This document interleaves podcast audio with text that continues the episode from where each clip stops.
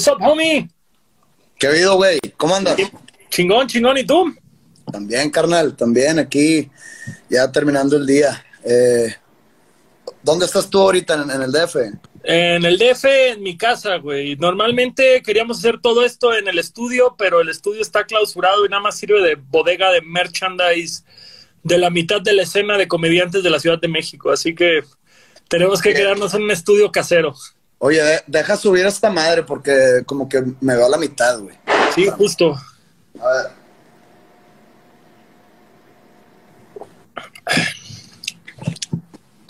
El, el balance perfecto, güey, es si tienes como la madre esa millennial que se le pega el teléfono por detrás, el... ¿Cómo No se tengo, llama? no, no tengo esa madre. A ver, Güey, te cambia la vida, güey. Yo la neta era muy cerrado a esa madre porque decía, yo no soy un TikToker, no necesito poder agarrar mi teléfono, pero, pero me harté de que me cayera el teléfono en la cara cuando estaba viéndolo dormido. no, de repente te, te- te empiezan a doblar las pinches manos, cabrón. De tanto andar en el celular. ¿Eso, ¿Eso es a lo que se le llama el síndrome de túnel carpio o estoy Sí, equivocado? ¿no?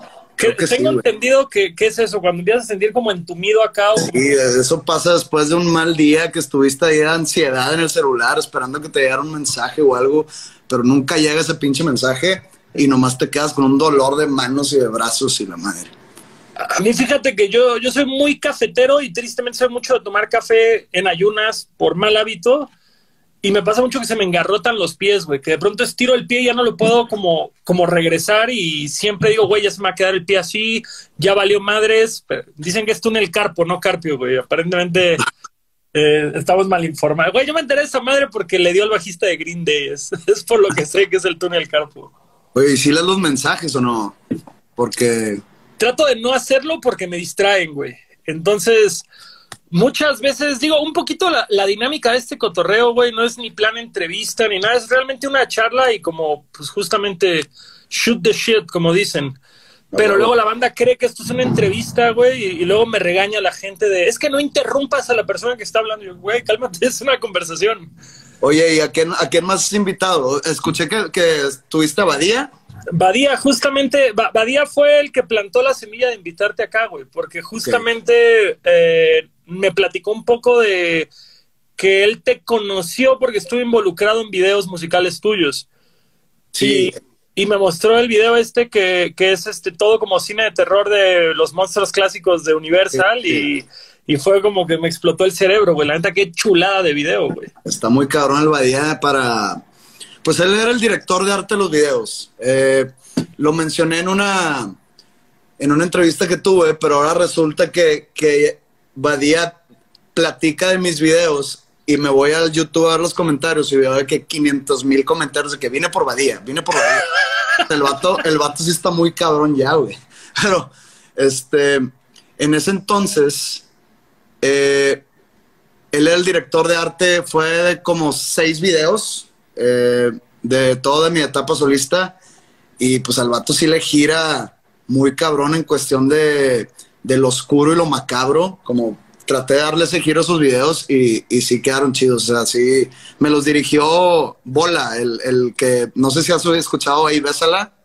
Sí. O, sí, sí. o, bueno, que fueron eh, tiene algo que ver con Tólidos, ¿no? Como que fueron, Sí. fueron Tólidos en el momento que Tólidos tenía el disco de Te amo, me odias. Creo que vuelve el guitarrista, ¿no? Sí, bueno, eh, ellos hicieron una banda ¿no? que se llama Ahí Bésala y el guitarro de Tolidos, en ese entonces Bola, eh, es el director de sus videos y se jaló a Badía porque pues lo, se conocen de toda la vida de Ciudad Juárez y del Claro, todos ellos son de Juárez, tienes toda la razón, claro. y sí. pues esa es la historia de cómo conocí a Badía. Entonces, Y, pero ya te aventaste seis videos con Badía, entonces. ujú. y, y lo Seis que está videos. haciendo, y lo nuevo ya no lo está haciendo con él. es que cambié de director, eh, no porque no me gustaba trabajar con ellos, porque también era muy divertido porque me hacían eh, viajar a El Paso a, a filmar. Entonces como que le daba una vibra distinta. Pero eh, ya en los nuevos, digamos que desde... ¿Cuál fue? Una canción que, un sencillo que saqué que se llama Ojalá. eh, empecé a trabajar con otros directores que estaban ya más ligados a la disquera, que también tú estás ahí en, en Universal, si no estoy... Ah, primo, primo. en efecto, en efecto, somos de, de la Ah. misma pandilla. A huevo. Entonces, no sé si tú estás eh, como que familiarizado con toda la burocracia discográfica, que es una pinche hueva, güey. porque cuando hacía los, los videos con Bola y con Badía, tenía yo que estar en medio, ser el, el, mensajero de, en cuanto al presupuesto, las facturas, el proveedor y la chingada. Y yo tenía que firmar cosas, tenía que viajar a firmar antes de, de que se podía, digamos, la, las firmas digitales en contratos. Y me cansé, la neta.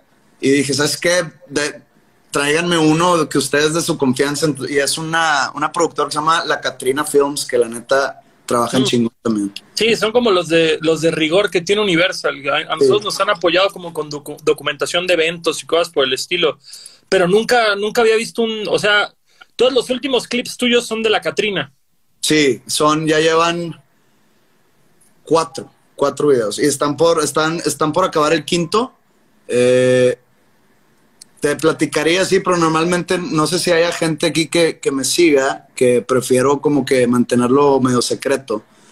Eh, como que es, es mi modus operandi en, el, en, en este pedo. Entonces, eh, están trabajando ya en el, en el, en el, digamos, el cuarto video de mi último álbum. Este, este que estás presentando ahorita ya no es Salmos, ya saltaste al, al que viene. No, es, sigue siendo Salmos. Todavía es promoción de Salmos. Ah, chingo de gente preguntando, ¿y cuándo sale Salmos? ¿Y cuándo sale Salmos? Y no salió el año pasado Salmos. Este... Y salió el año pasado. Y fíjate que siento que la, bueno, la, toda esta pandemia como que me mató el disco muy cabrón. Eh, ¿Tú estás en medio de discos o no? Yo ahorita estoy justamente promo eh, sacando el primer disco con Universal, sencillo por sencillo, y, y me mató más bien la gira, güey. Yo tenía gira ¿Mm? de enero hasta julio ya cerrada enero, febrero, así, porque el año pasado a mí no me gustó, como que no me sentí cómodo. Y este año, güey, iba así, All Star, poca madre, show tras show, chido tras chido. Sacamos un sencillo en diciembre que creo que es nuestro sencillo más grande a la fecha. Y cuando todo pintaba excelente, pandemia. Y yo, nah, esto va a durar dos semanas, tres semanas máximo. Yo ya di el año por muerto, güey. La neta, yo, yo, ya. Yo, la verdad, eh, tengo fe porque tenía unos shows a finales de año así medios importantes. Digo, tenía gira todo el año, pero pues eso, esas fechas se fueron como que pateando. Ahorita las fechas están en agosto, septiembre, octubre, que la verdad no sabemos nada si se van a hacer, pero también tenía una gira en Estados Unidos que, que pues ahí sí ya me la chingaron. Los shows, te digo, de finales de año, no sé si, si o sea, siguen en pie, pero no sé si se van a hacer. Entonces, cuando tú sacas un álbum, eh, todo va de la mano, está la promoción, los videos, eh, el radio, si es que todavía eh, se usa el radio, la verdad. Se logra, si todavía se logra el radio. Si todavía se logra, porque pues ya, ya casi no hay espacios para música que no es o pop o urbano. Eh, entonces también va de la mano el, el, la gira, la gira soporta el disco muy cabrón y que me hayan matado la gira porque nada más he tenido cinco fechas desde que salió Salmos, o sea, desde de, de la gira pues. Entonces, pues está muy pinche que siento que ya me mataron el disco y es un disco que yo le tengo mucha fe o que le tenía mucha fe y de hecho, de hecho mañana empiezo a trabajar en un nuevo álbum. Entonces, oh, la... sí, entonces sí, es el que se te va a acumular, güey, de decir como, o presento el nuevo disco que, que, ya te va a urgir querer presentarlo, o le das su lugar a Salmos en cuanto a una gira, güey. No, no, se, se, la, la, gira de Salmos se va a hacer, pero como no sé cuándo, eh, ya tengo las canciones, eh, le, eché mucho tiempo y mucho, pues mucha cabeza a lo nuevo, como qué es lo que quería, y ya las tengo, y mañana entramos a, digamos, a hacer demos, pero a veces esos demos eh, llevan elementos que quedan en el, en el producto final. Entonces, pues mañana empiezo y, y yo ayer hablé con, con el ingeniero de, del estudio y le dije, güey, empezamos mañana y no paramos hasta mezclar el disco. Entonces, yo creo que para octubre ya voy a tener álbum nuevo grabado, pero pues va a salir como hasta en un año. Entonces. Ah, bueno, entonces sí hay, sí hay un rango ahí de tiempo para. Pero tú tureas mucho. O sea, ¿crees que, crees que hoy por hoy sí, sí es un. No sé, por decirlo, tú al año, ¿cuántos shows estás haciendo, Prox? Pues como unos 50. O sea, sí, sí es de algo de... Porque no es como todo el año, ¿no? Me imagino que es como que dices, bueno, ya está el disco, los próximos seis meses, chingadazo, chingadazo, chingadazo, y luego ya hacer nuevo disco. Es que ha sido, ha, sido distinto en estos últimos cuatro álbums, eh, porque salió el primero y em- o sea, salió en abril y la gira empezó hasta septiembre. Entonces, fueron fechas de promoción, fueron fechas de mucho RP por todo el pedo de la firma de autógrafos del beso. No sé si, si Ah, claro, güey. te enteraste, güey. Fí- Fíjate que hay, hay una rima que yo he tenido guardada para una canción de decir, soy todo lo contrario a José Madero porque mis fans se limpian mis besos. Entonces, siempre Dale, quería decir en una canción, pero no ha llegado la canción correcta. Dale, güey. Pero ahora con tu autorización, adelante. No. Oye, este, ¿qué te iba a decir? Ah, entonces fue todo un pedo de RP arreglar, digo, todavía ni se arregla totalmente, pero entonces la gira empezó hasta septiembre y sí hubo un, un lag ahí de que, pues madres, ¿cuándo, ¿cuándo va a empezar esto? Ya sacó el segundo disco y la gira empezó en chinga y, y sí, y sí la, la gira del segundo disco duró un chingo, porque luego el tercer disco lo saqué, pero era como un disco no oficial, o sea, sí oficial, pero sin promoción y sin, sin nada, y ya para este Salmos la gira iba a ser inclusive Estados Unidos y eh, Sudamérica y pues México casi en su totalidad, pero pues ya no sé, ya no sé, nadie sabe, o sea, el que tenga, el que diga que eh, esta fecha van a empezar los shows, es mentira, no, no, no nadie sabe cuándo, cuándo retomamos este pedo. Para mí fue horrible, güey, porque yo como que siempre he tenido esta bronca de decir, trabajamos con X productora de eventos y así, y siempre es ese tema que dices, güey, se llevaron una tajadota del dinero, chinguen a su madre, este año yo me voy a autoproducir mi evento para llevarme todo el cambio. Aparté mi venio, aparté todo, le iba a hacer justamente 31 de octubre para... Yo quería hacer un pedo Halloween, eh, Rocky Horror Picture Show con Sí. War y con, no sé, güey, Rob Zombie. War, güey. Así, no, güey, es que era mi plan, güey, así de que me cortaran un brazo en una rola con manguera y empapar a todo el público de sangre, bueno, de Kool-Aid o no sé. Y se nos cae esto y ahí tengo holdeada mi pinche venio para el 31 de octubre. Entonces, ¿Cuál era? ¿Cuál venía? Iba a ser el, el Blackberry, güey, que es, es Sí. para 3.000, 3.200 personas. Hicimos el Metropolitan apenas, nos faltaron como 300 para el sold out, pero ese pedo de show sentado, me imagino que hoy por hoy para ti funciona muy cabrón un venue de gente sentada, pero yo, yo no, no consigo disfrutar ese pedo. Me mata mucho el show, yo creo. güey. Hice, de hecho, mi último show fue en el Pepsi Center y ahí sí es abierto totalmente, eh, sin, sin asientos y está chingón, pero también funciona para mí un show de... Porque la gente nunca está sentada, nada más está en su lugar, pues parado, pero en su lugar. Eh, y, pero también los shows así en auditorios con sillas está, está cool. Pues digo, digo, mi música es, es un poco más tranquila de como sonaba antes. Pero pues si tú eres hip hopero o rapero, la neta no sé el, el argot. Pero no sé si digo hip hopero, dices de que chinga tu madre, no, no, no sé, güey. Eh, ¿Que me llamaste qué, cabrón? No. es, es- es rapero, hip hopero.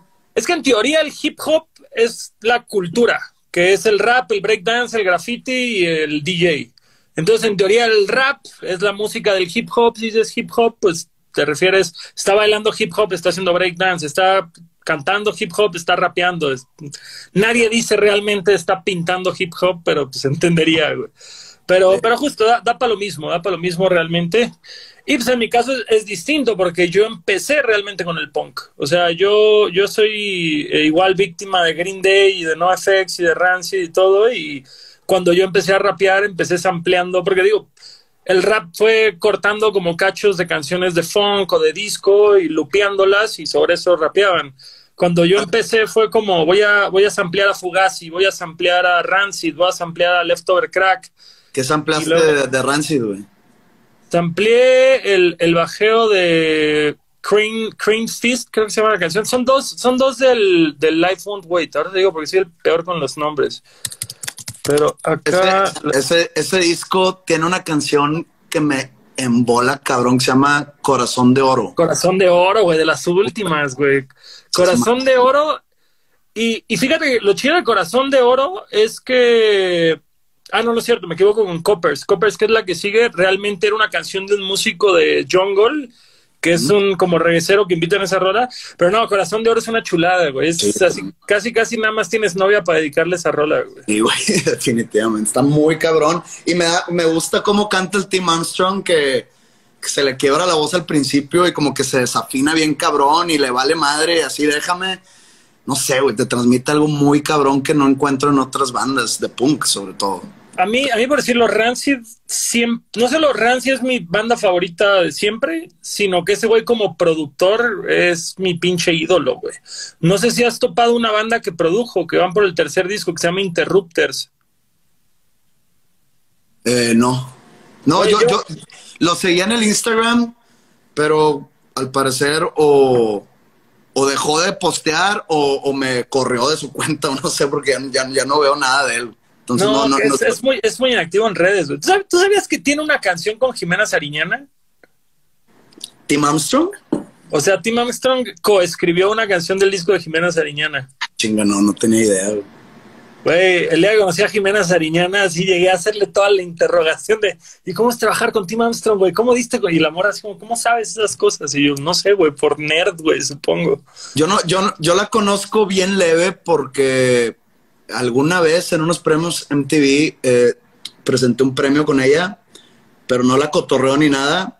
Eh, ¿Tú crees que ella lo buscó porque es fan o algo, o se la pusieron a huevo? No, que, que, le, porque le pregunté, me dijo que le mostraron como una lista de productores y justamente dijo, ¿y este güey quién es? No, pues el de Rancid, y ella como, Rancid no es como rock y así, y dice, no, sí, pero le he escrito canciones a Pink y a tal otra popera y así, y como que dijo, ah, pues vamos a ver, y me dijo, no mames, el güey es un amor y a toda madre. Y está cagado, porque es una canción. Yo me acuerdo que justamente Rata de Austin TV fue el que me dijo ese dato, porque había subido una canción que salía como en una alberca con unos como viejitos bailando y la madre dije, órale, está buena la tonada de esa canción. Y este güey me dijo, pues claro, le escribió tu pinche chile, güey. Y yo como, ah, ¿cómo va a ser? Y luego ya hay una versión del Tim Armstrong tocando esta rola que, le escribió, que escribió con Jimena, güey. Entonces está, está cagado ese dato, güey. Austin TV, güey, también años sin escuchar ese nombre que, ya no siguen activos, ¿verdad? No, ellos ya tienen. La, verdad, me llevo muy bien con ellos, pero nunca fui muy fan de Austin. Me gustó el principio de Austin, ya de ahí como que les perdí la pista. Pero sí han de ir como por la década separados, realmente. ¿Quiénes, ¿Quiénes, eran como, eh, o sea, cuando, cuando ustedes, bueno, cuando tú estabas involucrado en el, en el mundo del punk melódico mexicano, ¿quiénes eran como las bandas con las que cotorreaban chido? Eh, o sea, ¿tuvieron algo así como la, la, banda hermana? La, pues fíjate que no tanto, éramos más, al principio, al principio eh, tocábamos aquí con como que con una pequeña escena regiomontana, pero no, no era de punk, sino había de todo. Eh, la verdad no, como que ninguna de esas bandas hizo o, sobresalió. Entonces el, de, decirte los nombres creo que ni al caso. Pero ya cuando pues, cuando sale nuestro primer disco, empezamos a, tocar ahí con varias bandas de la República, eh, Baisami, División Minúscula, eh, Termo, Tolidos incluso. Eh, ¿Quién más, güey? Había una banda que me hice muy amigo de ellos que eran de aquí, que se llama Playmobil. Eh, oh, de en la época de Ponchavitos y todas esas que eran como los blogs. La época del, del, del, del C3 y digo, no, la, eh, la, verdad, yo, yo, yo le entré a esa escena ya muy tarde porque pues nosotros hacíamos lo nuestro, pero no teníamos amigos que tocaban en bandas ni de punk ni de nada. O sea, como que. ¿Cómo, cómo, dieron ustedes con el punk melódico? ¿Fue así como algo del Warp Tour o, pues cómo dieron con, esa cura, güey? Eh, de morro, ¿qué edad tienes tú, güey? Yo tengo 34, 33. Ok. Eh, yo soy un poco más, más grande que tú. Eh, cuando yo estaba morro, digamos, de, no sé, 11, 12 años, como que yo traía mucho el pedo, el grunge, eh, Nirvana, Alice in Chains, Pearl Jam. Eh, Trees, toda esta escena. y, luego como que empiezo a escuchar a Nine Inch Nails y Marlene Manson. Marlene Manson está muy infravalorado, está muy cabrón, güey. Eh, y descubro a The Offspring con Smash. Eh, y como que ese pedo me abrió un poco, eh, eh, tanto Smash como el azul de, de, Wizard, ¿no? Que yo sé que no es punk, pero pues está más de la mano. y empiezo como que a, a, caminar por esos caminos, pero hice una pequeña desviación en el ska, güey. Y eso, y eso no estuvo tan chido, pero en su momento estaba con madre, güey. Yo amo el ska, güey. A mí, a mí no me. Te estoy diciendo que soy, soy fan de Tim Armstrong. A mí el ska es hermoso. Bueno, el es ska que, ska, es que el, el- el ska de Operation Ivy no lo considero ska, güey. O sea, yo te hablo, de cuenta que empecé a escuchar a Mighty Mighty Bostons. A una chulada los Bostons, güey. Sí, güey. Y, y, y Toasters, todo eso. lo- lo- lo- los Pie Tasters y Los Eh, Pie Real- Tasters. Real Big Fish, muy cabrón. Eh, Save, Save Ferris, güey. Safe. Safe Ferris nunca le entré, güey. Safe Ferris lo conocí porque le abrieron un concierto que fui a ver a Goldfinger. Eh, yo era muy fan de Goldfinger, muy cabrón. Y, y cuando em- eh, nos contratan para el primer disco, que ya tenemos eh, muchas canciones, pero nos basábamos mucho más en Weezer, ese tipo de sonido. Eh, pero entonces yo empiezo a, a como que a, ta- tratar de tocar como Goldfinger, ¿no? Ta, obviamente Rancid, pues digo, yo descubrí Rancid en el un poco antes de que sacaran el en Out Come the Wolves, en- creo que es, el disco era de Let's Go con la de Let's Salvation, go, let's go, tal cual. con la con la de Salvation. De hecho, la primera canción que escuché de Rancid fue Salvation. Eh, y pero eso ya está un poco más callejero, como que queríamos hacer algo más fresón, ¿no? Eh, y pues le empecé a pegar a Goldfinger, pero y luego empecé a ir a los Warp Tours como en el 99. Y empecé, y de, de hecho ahí como que me abre un poco la cabeza porque conozco a Jimmy World eh, y empiezo a escuchar esas bandas como The Get Up Kids, eh, Jimmy World, Promise Ring. Entonces yo ya tenía una amalgama de influencias porque decía, ok, eh, estoy escuchando el ska punk y luego pues eh, me gusta mucho No Use for a Name y, y No Effects y todas esas bandas de Fat Records. Y me gusta también mucho eh, The Offspring, los primeros, bueno, no, no son los primeros, el Smash y el X-Night on the Hombre, porque lo demás ya me, me cagó. Pero, y, y así fue como empezamos a tocar nosotros esa música, o tratar de, pero pues nadie, aquí en Monterrey, digamos que nadie nos seguía el pedo, todo el mundo se, se había clavado con Pearl Jam y con, este, inclusive mucha gente escuchaba Sugar Ray y, y- y cosas así más de MTV. Y Y en, en Monterrey entonces no era como la época de la avanzada regia. sí, O sea, eh, que también era como mucho guitarra de metal rapeado, ¿no? eh, estaba la Flor de Lingo que hacían eso, eh, estaba, bueno, Surdoc, que pues de repente rapeaban y de repente pues era más melódico. Eh, pero todo eso fue mientras yo estaba en prepa, que te- en el 97, cuando estábamos empezando la banda. Eh, pero en sí, shows de punk, no, no, no, no íbamos porque seguíamos tocándonos en una escena muy mezclada, o sea, muy, muy ecléctica, así de que seguíamos nosotros y después seguía una banda que tocaban así como goth rock con, con violines y todos vestidos de negro y hablando de elfos y la madre. Entonces, era todo, eh, había mucho rap metal en ese entonces. Entonces ha- había de todo. Eh, pero en sí empezamos a tocar con bandas pues más puncarras, puncarras. eh, cuando nos empezaban a, a invitar al Café Iguana, a eventos más punk. Eh, también fuimos como tres o cuatro veces al Foro Alicia, que estuvo, estuvo demasiado cabrón. Una me desmayé casi saliendo, había, o sea, no había oxígeno. Supongo que tú tocaste alguna Me- vez en el, en el Me ha Foro pasado, me ha pasado eso mismo que dices, güey. Este, Y, so- y sobre todo nosotros que no estamos acostumbrados a, bueno, Monterrey igual es alto, pero yo que soy de Cancún, güey, llegar a la pinche altura del DF y en el Alicia, cabrón. no sé cómo no me moría ahí, güey. De hecho, me acordé de, de Austin TV porque los conocí en un show que tocamos con ellos en el Alicia, pero todavía no se llamaban el- con el TV, era nomás cuando se llamaban Austin. Creo que tenían un EP o es- todavía no se, no se ponen máscaras ni nada.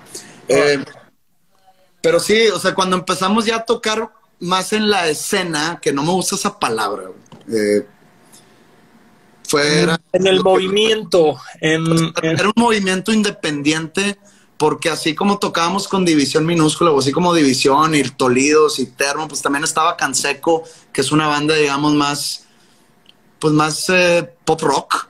sí, del Ewi, el Ewi, el bendito Ewi. sí, Ewi. Pues él, él- Ewi tocaba en Baisami, y esos eh, ya, eh, sí, estaban más punkeados. Eh, entonces, pues ya cada quien empieza a agarrar su camino y la escena se disuelve. Y pues ya como que todo el mundo dejó de tocar punk. Eh, Oye, pero, pero a ver, contextualizando un poco, güey. Ustedes en ese entonces ya tenían disquera, ¿no?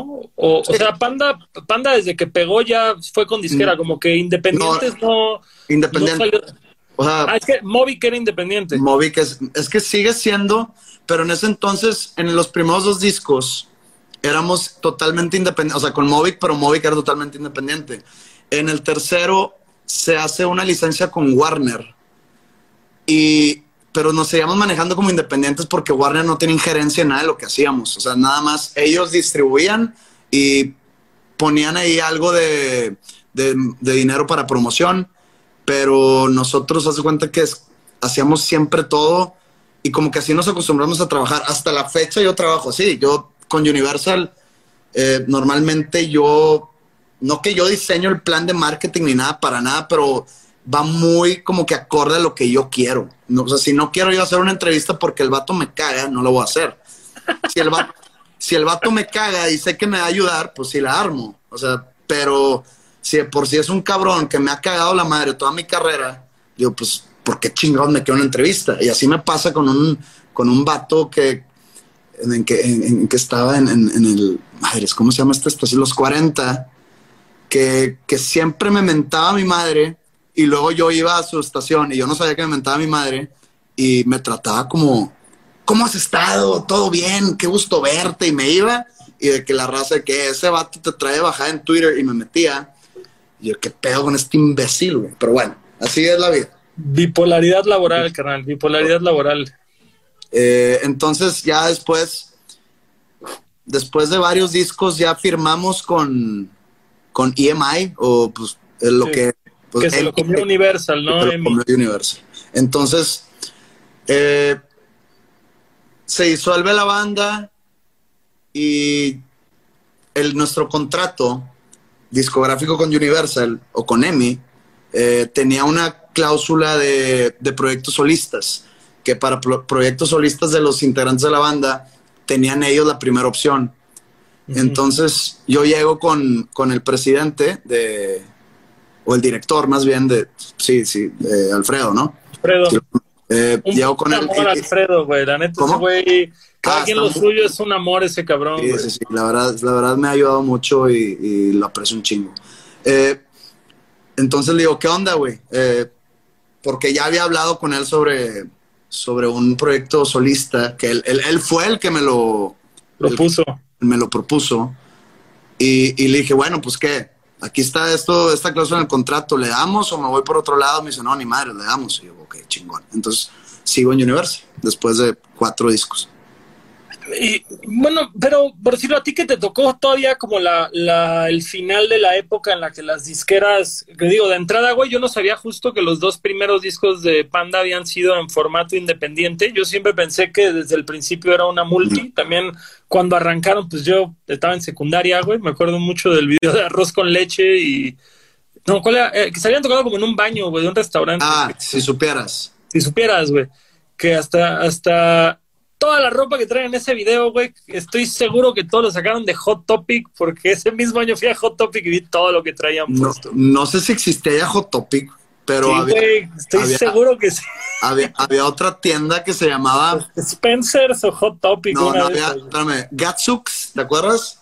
¿No? Gatsux. Sí la llegué a topar, pero era ese Paxson, güey. Paxson, Sí, Gatsux. sí, sí, era Paxson. eh, Era Paxson. No sé si Hot Topic existía ya, pero, pero era Paxson sin duda, Simón.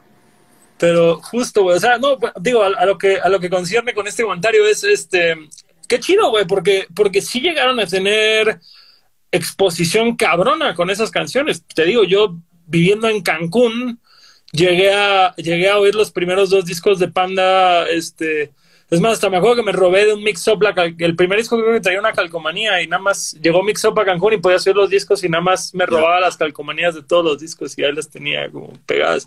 Y yo de ahí les perdí mucho la onda porque justo yo entré en esta, en esta etapa adolescente, güey, de negar todo lo que yo es más chico, que creo que les pasó con algo de su público y ahorita volteo a ver y digo, güey, qué patán era en esa etapa de morro, güey.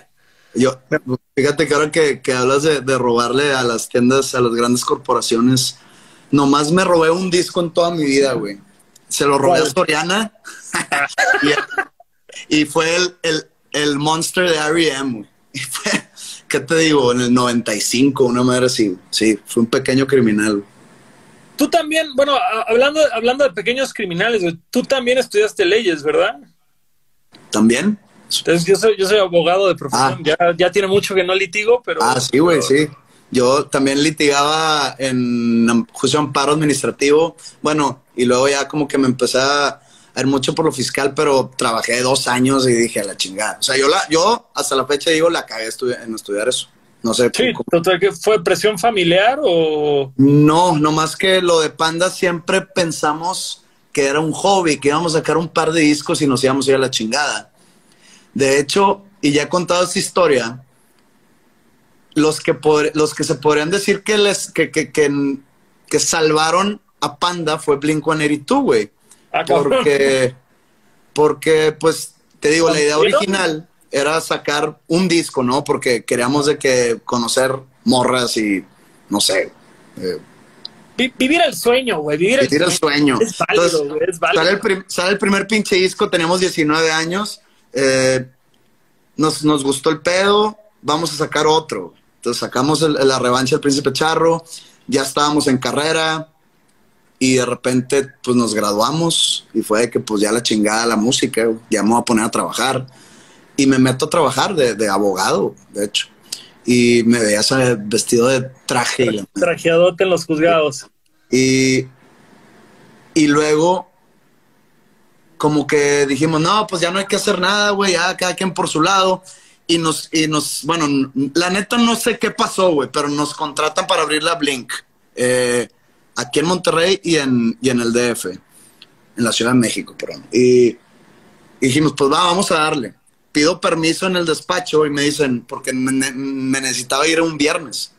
De que, pero ¿por qué te vas? Y yo, pues es que mira, yo tengo una banda y pues nos invitó Blink-182 a abrirles. Blink-182 es, pues es una banda grande, ¿no? No sé si sepan quién es y de que no, pues, de que tu responsabilidad aquí, ¿qué pedo? Y ah. y de que, ah, o sea, el Chile no me vas a dejar irme, güey. De que un día, un viernes, de que, no, pues tú sabes. Total, les dije, ¿sabes qué? Chinguen a su madre.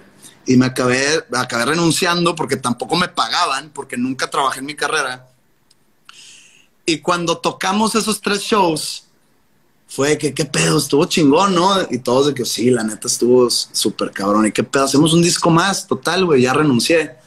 Pues sí, güey, a ver qué. Y pues salió ese disco, El Para Ti con Desprecio, que pues fue donde empezó ya todo el desmadre.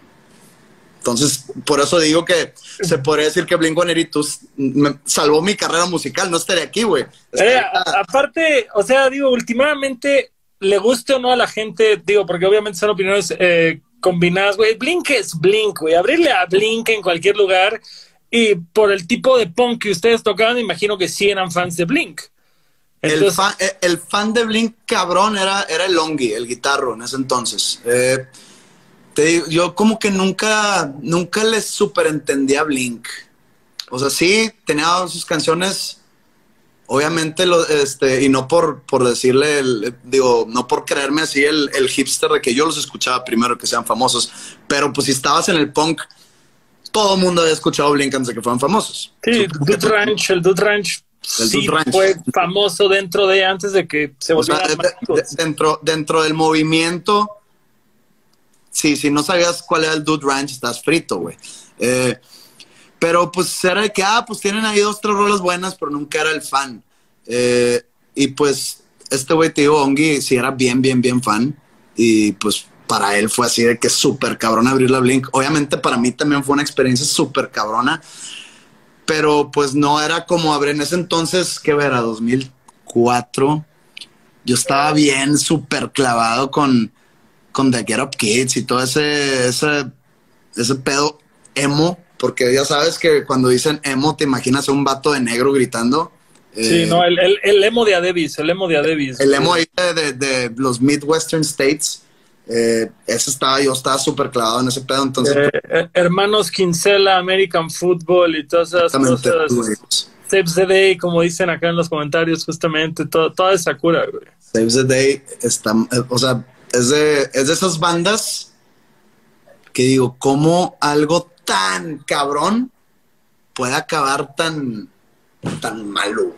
No sé. Tan, X, güey, tan irrelevante. O sea, y, y, al final del día creo, creo que todos, pocos son los proyectos que trascienden, güey. Todos son los proyectos que, que, que toda su carrera, güey, te van a dar buena música. Yo creo que Save the Day, a mi gusto, nos dio tres, tal vez cuatro buenos discos y de ahí es como decir, güey, con eso, con eso ya tenemos, güey, con eso ya tenemos. O sea, no sé, güey, Get Up Kids a mí en lo personal, desde que regresaron, no han hecho una sola cosa que me interese. No, a, mí tampoco. Para mí, para mí Get Up Kids son dos discos, pero uno de esos, no mames. O sea, el Something Tried Home About, no mames. No, ese disco, ese disco es perfecto, ese disco es, es este, irrefutable. Pero por decirlo, el último que hicieron antes de separarse, creo que era Wire, Rewire. No, no, Wire, eh, no era el Guild Show. Guild Show. No, hicieron uno todavía después, güey, donde viene la de. La de. Es más, acá, acá déjame lo abro y te digo cuál es. Es el. Tienes toda la razón, Guild Show fue el último. On a Wire fue antes, güey. On a Wire fue el último que me gustó. On a Wire estaba ahí como que cambiaron mucho. Eh, haz de cuenta que el On a Wire es el In Reverie de, de Save the Day que... cuenta, sí, sí, totalmente. totalmente. El, cambio, de ritmo adulto, güey, que se volvió rock adulto. Exacto, de que, de que, mira, ya soy fan de los Beatles, ¿sabes cómo? eh, pero, por ejemplo, yo descubrí Save the Day en el True Being Cool y yo me perdí el primero, pues el primero era, pues la neta, muy under. El primero es el que todos dicen que, que, está copiadísimo de Lifetime. De Lifetime. Que dicen que lo copian y justo el, yo también entré a ellos eh, por True Being, Cool y... Sí, no mames. Explosión, güey, explosión. Y, sale el, el Stay What You Are que, que también fue de que, ay, cabrón, estos güeyes me cambiaron la jugada muy rápido en, en mi no sé. Es que, fíjate, yo, yo, me acuerdo mucho, es más, no es cierto, yo los conocí por ese disco porque la canción de Your Funeral la pasaban en 120 minutos de MTV, güey. Que salía el Chris Conley hecho un niño, güey. Sí, era un, era un meco, la neta, güey. Y, oye, y, tuve yo una mala experiencia con Chris Conley, de hecho, güey. Eh, ¿Cuando, ¿Cuando vinieron a Monterrey o antes? No, creo que antes. Fui a Austin a ver el, el show de los, ¿qué será? 15 o 10 años del Turbine Cool. Esto fue como el 15 años, porque fue en el 2014. Viajé con un amigo y pues tocaron con Say Anything, ubica Say Anything. Sí, sí, el principio fue muy bueno Say Anything. El principio tiene, tiene, un disco muy cabrón. Pero entonces, el de Say Anything estaba con su décimo aniversario del, del disco este y Save the Day con Turbine Cool. Entonces, tocaron todo el, Turbine Cool con la nueva voz de Chris Conley, ¿no? Que, que la neta, eh, no soy muy fan de su, de su nueva voz. No es a lo que vine. No es a lo que vine, pero pues ya lo había visto en vivo varias veces y ya sabía qué pedo. Sí me tocó verlo, ver a Save the Day antes de Stay What You Are eh, en vivo y pues otro pedo. Pero entonces, al final, todas esas bandas tienen eh, como que ese, ese ethos o esa ideología de ellos vender su merch, de quedarse a cotorrar ahí con algunas, con alguna gente muy, muy DIY, ¿no? Muy, muy, muy punk rock. Entonces, mi amigo se quedó cotorreando con un guitarro de Say Anything. Y me acerqué y luego llega este güey. Y, me presenta a mi amigo de que, mira, este güey también toca en una banda. Y pues, empiezo a platicar con él, leve, de, porque me pregunta, ¿y qué pedo con tu banda? No, pues somos de México y pues andamos tocando y la madre. Y, y luego le pregunto, ¿te puedo hacer eh, una pregunta así un poco personal y le pregunto que qué pedo con su voz, porque era una duda muy cabrona que, tenía, porque para mí ese güey cantaba cabrón. Y, y, de repente, pues empezó a cantar, dijo, o sea, con todo el respeto que me merece Chris Conley, pero empezó a cantar como niño, güey. Entonces le dije, ¿qué, pasa? ¿qué le pasó a tu voz, güey? Pero se lo dijiste así, güey, así. No, no, no, no, no, no. nada más le dijiste como se nota un cambio en tu técnica vocal, vaya. Porque le dije, yo soy vocalista y, y pues yo trato como que de mantener mi mismo estilo porque es un tipo de caracterización que, que, pues que la gente ya está acostumbrada y tú cambiaste muy cabrón tu voz de repente. ¿Por qué fue, güey? Y el vato como que se ofendió y me tiró el de que, de que you gotta take care of your instrument. Como que tienes que cuidar tu instrumento, pero me lo dijo así muy mamón. Y yo le dije, ah, bueno, este güey se quiere ir. Y le doy la mano, y que pues mucho gusto. Y me dejó palomeando el güey. Y yo, pues bueno, oh. y se fue. Y, y, y, yo tomé la decisión de no odiar Save the Day por ese pedo.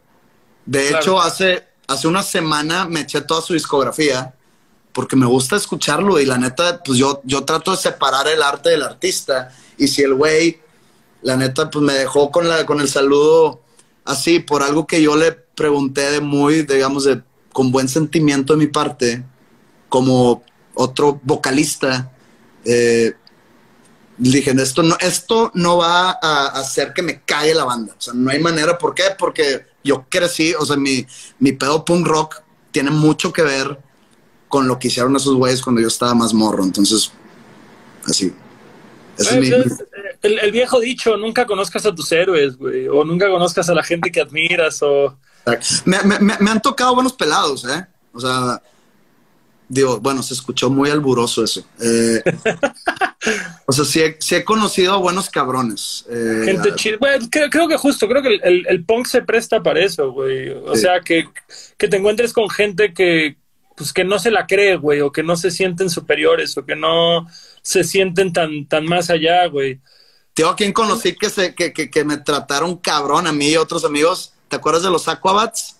Ah, claro, güey, claro. Soy fan de los Aquats, pero. Y se ve, se ve que son gente bien agradable. Estos vatos, güey, nos, nos treparon al, a su camión, güey, nos regalaron un chingo de merch. Éramos tres güeyes y de que pues venimos de México, también a Austin, los fuimos a ver. Estoy hablando del 98, 99. Eh, el Travis ya no estaba en, en, en Aquats. Eh, güey, nos trataron cabrón, sí, sí, sí, sí si tienes chance, búscate un documental, sobre todo tú que vives cerca de la frontera, güey. Hay un documental que está en Prime Video, pero en el gringo, güey. Que se llama Pick It Up, que trata justamente de la ola de cómo explotó el ska de los 90 y cómo al mismo tiempo se fue a la verga. Y, es narrado por Tim Armstrong, güey. Pero salen los Aquabats, No Doubt, eh, los OC Supertones, eh, puta, creo que Real Big Fish, todo el puto documental, los Slackers, o sea, Save Ferries, de todo y está muy cabrón, está muy, muy, muy, muy bueno y, hablan justamente de toda esta ola. Y ahí te muestran, güey, los... ¿Cómo se llama? Pick, it up. Pick It Up. Pick It Up. Ese pedo, yo no sabía ese rollo, güey, de que los Aquabats, hoy, yo los vi apenas, fui al Riot Fest eh, Chicago en octubre y los fuimos a ver un venue de ahí de Chicago muy, muy clásico, lo, el Metro, güey. No sé si ha sido ese venue. Ahí, toca mucho al calencheo, ¿no? Sí, sí, justo, y Lawrence Arms y todas estas bandas. Y de pronto llegamos al show y vemos un verguero de papás con hijos, pero hijos plan niño, güey. Yo sabía que, este, te digo por qué. empezó el Gaba Gaba, el Gaba Gaba creo que se llama su programa. El pedo. Sí, pero, pero yo tenía entendido que Gaba Gaba Hey era un pedo y Aquabats era otro pedo. Y no, güey, Aquabats es la banda del Gaba Gaba Hey y ahora su público son niños, güey. Qué cabrón. Y también, y también habrían unos raperos que se llamaban algo así como Kangarusu, no sé qué chingados, que también es un pedo de música para niños, güey. Y dices, qué verga, güey, qué increíble. Y este güey lo dice en el documental, dice, qué cabrón que seas un niño y tu primer show al que vas sean siete cabrones disfrazados de superhéroes peleando con monstruos, aventando props. Pero siempre fue así. La siguiente banda que veas solo sean cuatro güeyes con guitarras. Sí, güey. Aquabats como que siempre fue para niños, güey. La neta. O sea, para adultos, inmaduros, güey. Sí, o, para adolescentes idiotas que, que, no sé, o sea, sí, sí te pusiste a escuchar detenidamente, no el disco el de Aquabats, el, el, no el azul, no el de Fury, el, el, que salió después, que era como que un ojo volador. Sí, el de, Flying Guy, de Flying, Guy, madre, sí, sí, sí. Póntelo a escuchar con, con ojo crítico musical, güey, están muy cabrones. O sea, tienen una imaginación musical melódica hiper cabrona. Y luego ya los ves disfrazados de superhéroes gordos y dices tú de que no seas mamón. pero, pero están muy cabrones. Ya después los discos, los últimos discos que sacaron, eh, pues ya no me gustaron tanto, como que le, le, bajaron al ska y, e irónicamente se, se, pusieron medio malos los discos. Eh, no Doubt también, eh, ahorita que los dijiste, me gustaba mucho en ese disco, el de Try Kingdom. Increíble disco. Perfecto, perfecto disco. es que para mí los noventas, yo creo que es la década más cabrona musicalmente hablando. Más porque es, mi década donde crecí, donde fui adolescente. Pero pues no, la pongo a comparar y, no sé, güey. Porque si agarra los 2000 ¿quién estaba? Korn, Limp Bizkit, eh, Backstreet Boys y NSYNC y eh, Blink-182.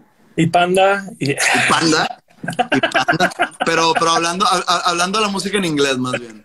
Eh, claro, claro, claro.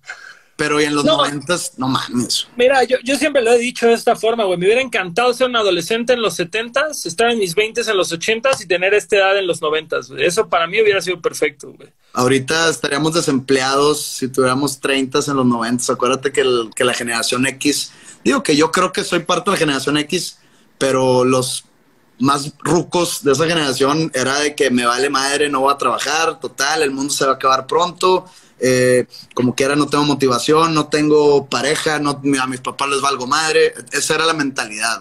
Pero pues, claro, yo, era un, adolescente, güey. Entonces... Güey, pero creo que es, creo que es esa semana de diferencia, güey, entre el grunge y el punk melódico, güey. O sea, creo que es ese, ese año de diferencia que marca, güey. Por ejemplo, son generación X, pero si te das cuenta, güey, de pinche Nirvana. Es más, güey, justo Smash de The Offspring, güey. La canción de Self Esteem es, es grunge. Esa canción es grunge. Esa canción puede ser Nirvana, güey. Si te pones a analizar la pues letra melódicamente y todo, van de la misma línea, pero ya de ahí empezó a moverse el punk hacia otro lado. Eh, pero es que Nirvana era una banda punk, güey. O sea, Kurt Cobain quería que fuera una banda de punk y oyó a los, a los Sex Pistols muy tarde en su vida, según la biografía, me acuerdo, güey. Bueno, pues digo, si vamos a hablar de los Sex Pistols hablando de punk, pues este, pues Nel, güey. No, claro, los Sex Pistols fueron la primer boy band, güey. Pero yo, yo, no creo en los Sex Pistols, güey. Yo no, güey, y, ¿sabes qué? Me voy a echar a todo el mundo el contra, güey. Pero yo ya tuve esta conversación con Aldo. Me dijo que no te gusta The Clash. Yo no creo en The Clash, güey. No mames, güey. Mira, ahí te va, ahí te va una teoría, güey. Ahí te va una teoría. The Clash no es el precursor del punk político. Eso es Crash. The Clash es el precursor de bandas como Escape y Calle 13 que a mí me gustan mucho ambos proyectos, pero que han tenido esta mancuerna o Rage Against the Machine, si lo quieres ver, de decir, es música con un mensaje político, pero no deja de ser mainstream. Y no dejan, De, no, dejan de hacerle dinero a una corporación, güey. exactamente, exactamente. Rage Against the Machine, que yo mega mamo cabrón. Es más, yo creo que ha sido el mejor concierto que yo en mi vida fue Rage eh, en el disco de The Battle of Los Angeles eh, estaban en una disquera, estaban en Epic, creo, y pues están, no sé, o sea, el nombre se llama Rage Against the Machine, y pues no, pues estás haciéndole dinero a, The Machine, ¿no?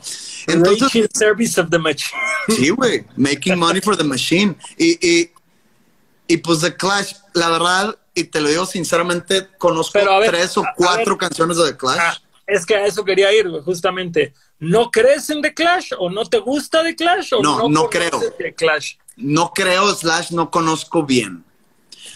Yo, yo sí creo, güey, o sea, más allá de que nos arranquemos toda ideología, arranquemos lo que tú quieras, güey. London Calling está allá arriba, güey, con, con Bruce Springsteen, güey, con pinche Born to Run de Bruce Springsteen, güey. O sea, es un disco de rock es un disco de rock clásico que trasciende ideologías, que trasciende negocio, que trasciende lo que tú quieras, güey. Pero uh, es como. Mándame a la chingada después de oírlo. Así, estás en todo tu derecho a decirme, oye, güey, ya lo oí, vete a la verga y colgarme el teléfono, no hay problema. Pero, a ver, ¿qué, pero ¿qué, otras bandas de ese, ¿qué otras bandas de ese entonces eh, de punk? O sea, por ejemplo, para mí nadie toca mejor que The Damned.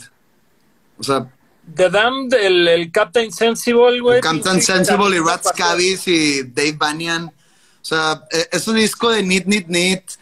Yo no, lo, yo no encuentro esa musicianship en, en mis Sex Pistols que no tenía una puta idea. Eh, Obviamente los Ramones no existe eso, ni en yo la, mira, la, neta, eh, no debería estar hablando así de esas bandas icónicas siento que estoy faltando el respeto a la gente que, que, que, nos está eh, viendo. Pero Sex Pistols, tú lo dijiste, fue la primer boy band. Y, y, Sex Pistols fue el proto Charlotte, güey. Le arda a quien le arda, güey. Así que, Pero crearon un, un frontman súper cabrón con Johnny Lydon. Con Phil. O sea, el, el, sí, el, el, de Phil. Eh, es Johnny, Johnny Rotten. Johnny Rotten. Y luego el otro güey, al que todo mundo mama, que es Sid Vicious, ese vato no sabía tocar, güey. Ese vato. Digo, todo esto es porque leí libros al respecto y... era un niño, güey. O sea, era un niño. Sid Vicious se murió como de 19 años, güey. obviamente, cuando nosotros éramos morros, que justo descubres MXPX y luego regresas dos pasos y a los Ramones y demás va, güey, tal vez es tres o cuatro años más grande que tú cuando se murió, pero No, volteas a verlo ahorita de 30 años, de 40 años, güey, dices, era un crío, güey, no sabía lo que estaba haciendo, güey. O sea, probablemente si, si hoy en día existiera Sid Vicious sería trap, güey, o sepa Dios qué, güey, o sea, lo que le dejara lana para comprar sus Quaaludes y su cristal, güey. Este, bueno, me- me- me- la neta, The Clash, regresando de Clash, creo yo que, por ejemplo, la ideología que, que ellos usaban, hay- una, hay una anécdota muy buena eh, que tocaron en un festival de Los Ángeles junto con Van Halen y junto con David Bowie, que era de tres, tres, tres fechas o, o tres, tres días. Uno, el, el, el headliner era The Clash, y luego era Van Halen, y luego creo que era David Bowie el tercer día. Y así se dividían los, los tipos de grupos. Uno era una, una onda punk más política, el de Van Halen pues iba de que Motley Crue y la madre, y el último pues era ya el, el trip así más inglés. Que se entera de Clash antes de que tocaran ellos, que, les, que, que a Van Halen le dieron, le pagaron no sé cuánto dinero, y ellos se emputan porque no les pagaron tanto, güey.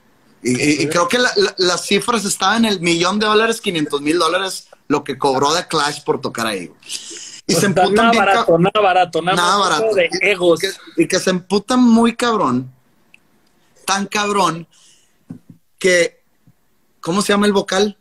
¿Joe Strummer? Joe Strummer, perdón, perdón, Joe Strummer, que en el micrófono empieza a mentar madres sobre el, o sea, la corporación o la empresa que los, que los contrató, de que, que chinguen a su madre todos ustedes, hijos de, de los- del capitalismo y que la madre. Y cuando acaba el show, los promotores ponen en la pantalla el cheque que les pagaron a The Clash, güey. De que, de que 500 mil dólares. De que, ¿qué? Perdón, corporaciones y la madre. Fue un festival en Los Ángeles. Si quieres, búscalo ahí debe estar. Déjame, tengo, tengo acá mi blog, güey, donde siempre anoto todas las cosas chidas que van saliendo en estas conversaciones para, para checarlo, güey. Digo, no creo que la- no, no quiero que las cosas chidas que queden en este en, en esta plática sea yo hablando mal de The Clash, güey. No Ah, güey, padrino, padrino, la neta, eh, The Clash es. The Clash yo siempre lo pondré como. Porque justo sí creo que tenían una musicalidad. Tal vez no de. Como el Sensible, güey, pero. Pero sí, sí había una música. Sí ves una evolución, güey, la musicalidad. Sí es una evolución desde el homónimo de The Clash hasta los últimos dos discos, que en lo personal no creo que valgan verga. Pero aparte, una combinación de géneros que nadie estaba haciendo en esa época. O sea, eran, muy reggae, que- eran muy reggae, ¿no? Es que era punk, era rock, era reggae, era ska, de pronto era new wave, de pronto, por, por eso te digo, sí, sí siento que, mira, yo tengo, yo tengo un tema, güey, yo jamás he oído un disco de Pink Floyd y jamás he oído un, un disco de Led Zeppelin, Ni yo, güey, ni yo. jamás lo he hecho, pero No creo hacerlo. eh, yo me acuerdo mucho que existía esta leyenda urbana que cuando llegó Johnny Rotten a la tienda de Malcolm McLaren tenía una playera que decía I hate Pink Floyd y creo que me, me creí eso de morro. Hoy por hoy que tengo un poco más de criterio es más bien como... Lo pongo de esta manera, güey. Llegó mi hermano y me vio comiendo kiwi y me dijo, yo nunca he comido un kiwi. Y le dije, ¿quieres probarlo? No, lo voy a guardar para un día especial. Es lo mismo con Led Zeppelin y Pink Floyd. Es como decir, sé que históricamente han de ser una pinche macroverga, pero voy a guardarlos para un día especial, güey. No va a ser el día de hoy, no va a ser ahorita. Ahorita hay demasiadas cosas que quiero ir. Si algún Pero- día siento que se ¿qué me te- acabó la música interesante, Pero ¿qué tiene que ver? O sea, ¿qué, qué, qué tiene que pasar para que pongas The Dark Side of the Moon o la madre? tal, tal, es eso, güey. Tal vez llegue el día en el que deje de encontrar música interesante. ¿Qué estás escuchando ahorita? Eh, ahorita estoy oyendo esta banda que te digo Interrupters. Llevo dos años oyéndolo, que justamente tocan ska, pero un ska elegante, güey, justo. Y estoy oyendo un chingo de rap, güey, pero no ¿Qué sé, escucha güey. uno de rap? Por ejemplo, si tú dices, eh, digo, obviamente estoy bien familiarizado con Tupac y con Snoop y Dr. Dre y todo ese pedo noventero, Bone Thugs and Harmony y la madre, pero si tú Te dices, fuiste recio con Bone esa creo que no la dicen tan seguido. Pues es que por decirlo, ahorita, ahorita el trap, güey, está gigante. El trap se está comiendo el, el pastel, como quien dice. Pero el cuando dices trap- trap, ¿es Bad Bunny? No, eso es, bueno, Bad Bunny tiene reggaetón y tiene trap, güey, que ya casi casi hacen ahí un pinche gumbo y dicen urbano, güey, para facilitar el pedo. Que como mucha gente dice, dime un pinche género musical que no sea urbano, güey, tal vez la música clásica. Fuera de eso, güey, toda la música, el punk es urbano, el ska es urbano, todo es urbano, güey. Pero por decirlo, fíjate que es todo lo que amo del punk es todo lo que odio del rap. Porque cuando el, cuando el punk salió fue esta respuesta eh, minimalista del rock clásico, güey, de decir, no necesitas saber cantar, no necesitas solos de 10 minutos, no necesitas hacer un musicazo, nada que ver con Queen, vámonos tres acordes, una melodía sencilla, chingó a su madre, güey. Pero también era en contra del, de la música disco. No, no, o sea, vámonos, vámonos en cuanto estrictamente musical, güey. El rap es todo lo contrario. Cuando salió en los ochentas, tenía este pedo de una lírica súper compleja y un chingo de figuras literarias y rimas por todos lados y ir haciéndolo más complicado. Y de pronto sale esta ola del trap y lo que busca es simplificar completamente todo esto. Es agarrar casi casi la misma palabra y repetirla, un chingo de energía, morros que se tatúan la cara a los 15 años, güey, pinche pelo de colores. Dices, vato, omitiendo el factor social político del punk, el trap es el punk del, del rap. Pero en lo personal, todo lo que me gustaba del, del, rap, del rap complejo, que podría ser mi rock clásico, lo, lo, odio en el trap, güey. O sea, no es lo que busco en esta música. Es música de fiesta nada más, que no me, no me llama la atención. hay mucha gente, hay mucha gente que está haciendo muy buen rap todavía, güey. Kendrick Lamar, J. Cole, Chance the Rapper, toda esta banda, güey, está haciendo grandes letras, grandes ritmos, grandes, aportando cosas nuevas, haciendo un mensaje vigente a estos tiempos pero también hay una plétora de morritos traperos que están en su elemento y lo hacen increíble y suena muy bien y mueven masas, pero a mí no se me hace música interesante. Eh, leí por ahí o escuché en un podcast, no recuerdo, que están comparando al reggaetón con el punk. En cuestión de cuando en el 77 explota todo en, en pues es que ya ni sé dónde empezó, si en Nueva York o en Londres, eh, gente dice que en Londres con The Damned, que fue la primera banda. Gente dice que aquí con, con ¿cómo se llama la banda? X. X. No, incluso antes con, los Stooges o con MC5 dicen que son los, más New York Dolls o todo este rollo. Eh, y, ya ves, y ya ves que hay gente que dice que empezó en Perú con los Psychos. Ah, cabrón. Me suena muy cabrón esa banda de los Psychos, ¿eh? Estos de demoler la estación de... Demoler, demoler la estación del tren. Y cronológicamente sí es como el 74, un pedo así, güey. No, bueno, pero pues nadie le va a dar el crédito a una banda de Perú, güey. Y, no porque en Perú no esté chido, sino porque en la... En el legado histórico de la música, pues a un género como el punk, no creo que los críticos digan que salió de Perú, pero eh, se me fue la onda. Ah, que en ese entonces... Del reggaetón, decías del, reggaetón, que es el nuevo punk. Que, que, que, en esa onda de que era un, un género musical transgresivo y revolucionario en contra de, por ejemplo, lo que tú dices del, del, rock clásico, de que vamos a simplificarlo, este, porque nosotros somos como cualquier otro cabrón que podemos tocar tres acordes y hacer una rola, para que todos se puedan identificar, para que la música, no sé, regrese al piso, para dejar de ver a, pinche, ¿cómo se llaman los de Who? De que... A los ídolos, así a los ídolos, a los rockstar gigantescos. Eh, vamos a, traerlo abajo otra vez. Y, y, que no fue bien recibido por, digamos, las, la masa mainstream de que no, ¿qué es esto? Es una mierda, suena de la chingada, está todo desafinado, son canciones de protesta, no, no, no, vamos a hacer, eh, no sé, manifestaciones anti-punk, aquí no los queremos, que es lo mismo ahorita con el reggaetón, que resulta, eh, que porque todo mundo, pues hay censura, mucha censura para las letras, digamos, misóginas del reggaetón, que está que, que, que ahora, pues mucha gente, incluido yo, digo, para mí eso no es música. ¿Por qué? Porque, no sé, es, demasiado y no, no simpleza, porque yo también puedo hacer una canción de tres acordes y tratarlo de hacer interesante y a veces no me sale. O inclusive muchas veces no me sale. Pero el reggaetón sí lo escuchas y dices, no mames, no sé si a ti te guste.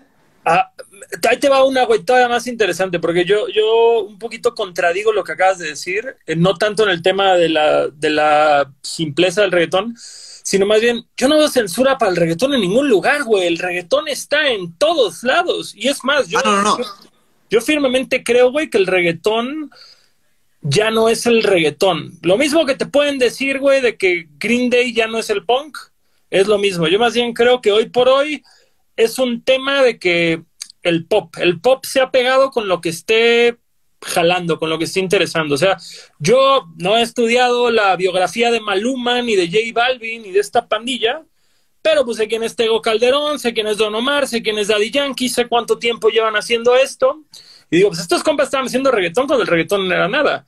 Esta otra pandilla, no creo que J Balvin sí un chingo de años haciéndolo, pero por decirlo, hay muchos artistas que se están subiendo este género y, y, que lo están haciendo no porque sean entusiastas del reggaetón, probablemente ni saben la historia, probablemente no les interesa, nada más es como, este es el sonido que está de moda, este es el sonido que vende.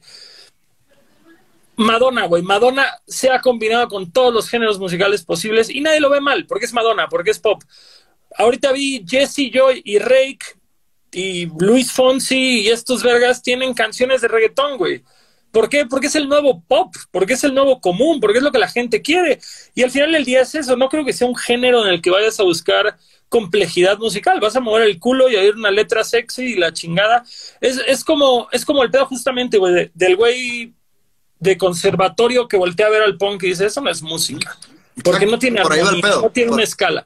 Y es como decir, pues, pues es, es, como decir, ¿cuál es el origen de la música, güey? La percusión, güey. Ni siquiera había un tema de, de escalas o de progresiones o esto. Es, es, realmente una combinación rítmica, luego se hizo la música con letra y demás, y pues aquí estamos. Y, y obviamente, pues hay un chingo de factores estéticos o culturales que podemos voltear a ver y desacreditar del reggaetón pero en lo personal, como acá dicen en los comentarios, me gusta un chingo la rola de la Tusa, güey. Creo que es una gran canción de pop, bullshit pop de la radio, güey. Y creo que es eso y meramente es eso y su relevancia cultural es inexistente y hay un chingo de morritos de clase media que se están sintiendo que son barrio por hoy reggaetón, como tal vez nosotros morros de clase media nos sentimos bien verga de adolescentes oyendo una madre que tampoco era Rage Against the Machine o Nirvana o la chingada o Cypress Hill, no sé, güey. Entonces, justo es, es right of fucking passage, güey. O sea, es, es, son las etapas del crecimiento que todos tenemos, güey. Yo ya, yo ya le perdí, no sé, fe a la, es que no sé si es la humanidad o es a la juventud, porque... Porque Canal, verdad, vas a perder la fe a la humanidad que no sea por el reggaetón, que sea por un Es que, es que güey, eh, cuando empezó... Eh, de neta, cuando empezó esta segunda ola del reggaetón, no sé, 2014, 2015, y dije, ah, bueno, este pedo va a durar dos años máximo. Güey, van seis. Eh, güey, y, y, rompiendo récords, y rompiendo récords que... Y rompiendo récords mundiales, no en Latinoamérica, no, no aquí no, en Exa, güey. O sea, pero, pero... o sea, es, es, es, está muy cabrón, eh, está muy cabrón. Entonces, ya ahorita y la verdad, mira, eh, podrás tú tener, o, o tú o tu público podrá tener como otra opinión. Yo nunca me consideré mainstream y hasta la fecha no me considero alguien del mainstream. ¿Por qué? Porque siempre he sido, creo, el, como un tipo de underdog. Eh, no sé, cuando estábamos con, con, Panda, llegábamos a una estación, no, está, está muy rockero para esta y luego llegamos a otra estación más, digamos, más rockera. No, está muy fresa para esto. Entonces como que nos quedamos a la mitad. Y en ese entonces, la neta, no me acuerdo cuáles eran las, digamos, las bandas o los artistas populares latinoamericanos, pero como que la disquera no nos pone atención, la disquera no nos, no, no invertía en, en, en nosotros. Y ahora regreso, empiezo mi carrera solista y está el reggaetón, está como que un, un movimiento femenino muy, muy interesante con Mon Laferte y con Jimena Sariñana y este, Carla Morrison, etcétera. Y como que ahí se está yendo el dinero, ¿no? En el reggaetón y en el, y en el movimiento de las, de las morras.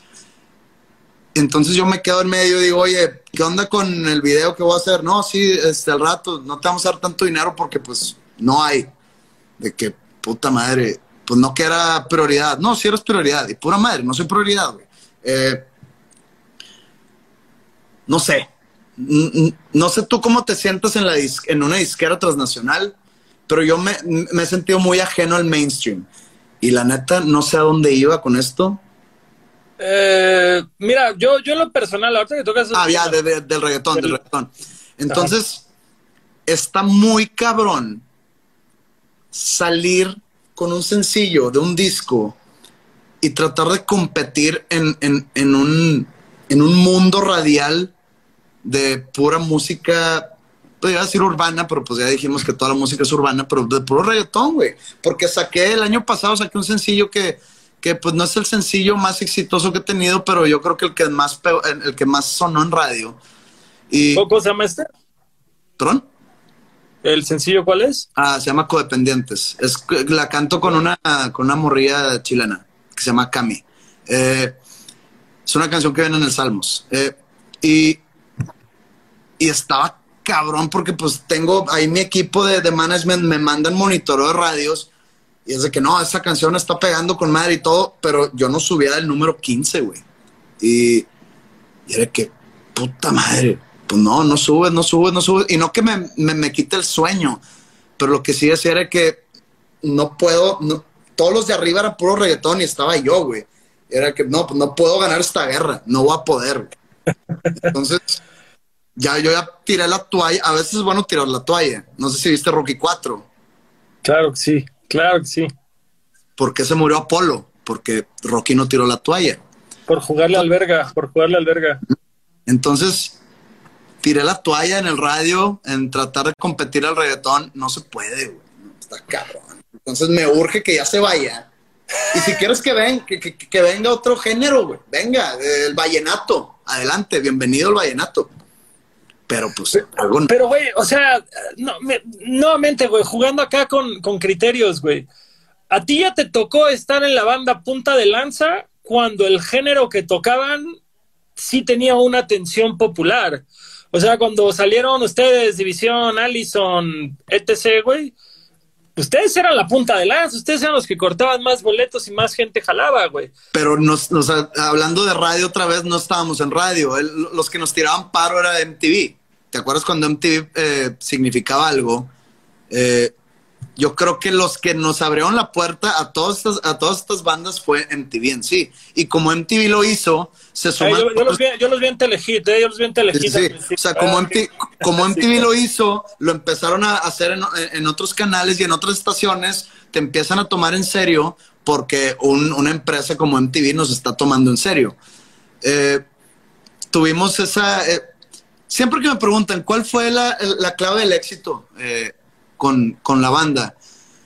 Yo dije, creo que mucho tiene que ver con suerte y, le estoy dando un, peso más a la suerte que al talento, en este caso, porque pues éramos unos vatos, ya no éramos adolescentes, pero pues teníamos como que la mentalidad todavía adolescente de estamos haciendo este desmadre y qué está pasando con nuestras vidas, no sabemos, tenemos 24 años y no tenemos dónde quedarnos muertos, pero pues estamos pasándola con madre. Esa era la mentalidad.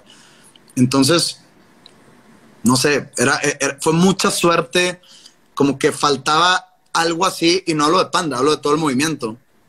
Faltaba algo así en la música para jóvenes, como que no había música para jóvenes. Estaba Café Tacuba, Molotov, Caifanes, eh, pues probablemente no sea la música para, para los jóvenes de esa época, los que, los que tenían 17 años en los 2000. No sé. Claro. Mira, aquí hay dos, dos, cosas que a mí me saltan mucho, porque por ejemplo, tú, tú dices que siempre te has sentido como el underdog dentro del nicho de estar con una disquera multi y con todo el apoyo que puede tener.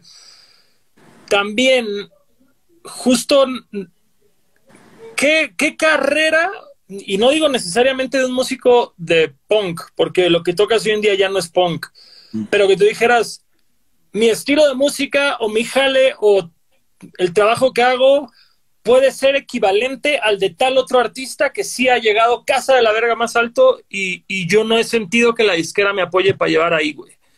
No sé, güey, que tú dijeras, y, no digo que suenes para nada como esto, pero Juanes, güey, un ejemplo, Juanes no toca reggaetón, Juanes todo el tiempo ha tocado rock pop y el vato es un chingo más grande de lo que yo pensé que era hasta hace poco que lo vi en un festival, güey. Y que me metí a investigar un poco de él en, en Spotify y demás. Y dices, verga, güey. Ricardo Farley, el comediante, me dijo, vamos a ver a Juanes. Y yo, ¿por qué vamos a ir a ver a Juanes, güey? Vamos a verlo. Fui, verga, me sé todas las canciones de Juanes y jamás voluntariamente he puesto una canción de Juanes, güey. Y me las sé todas, güey.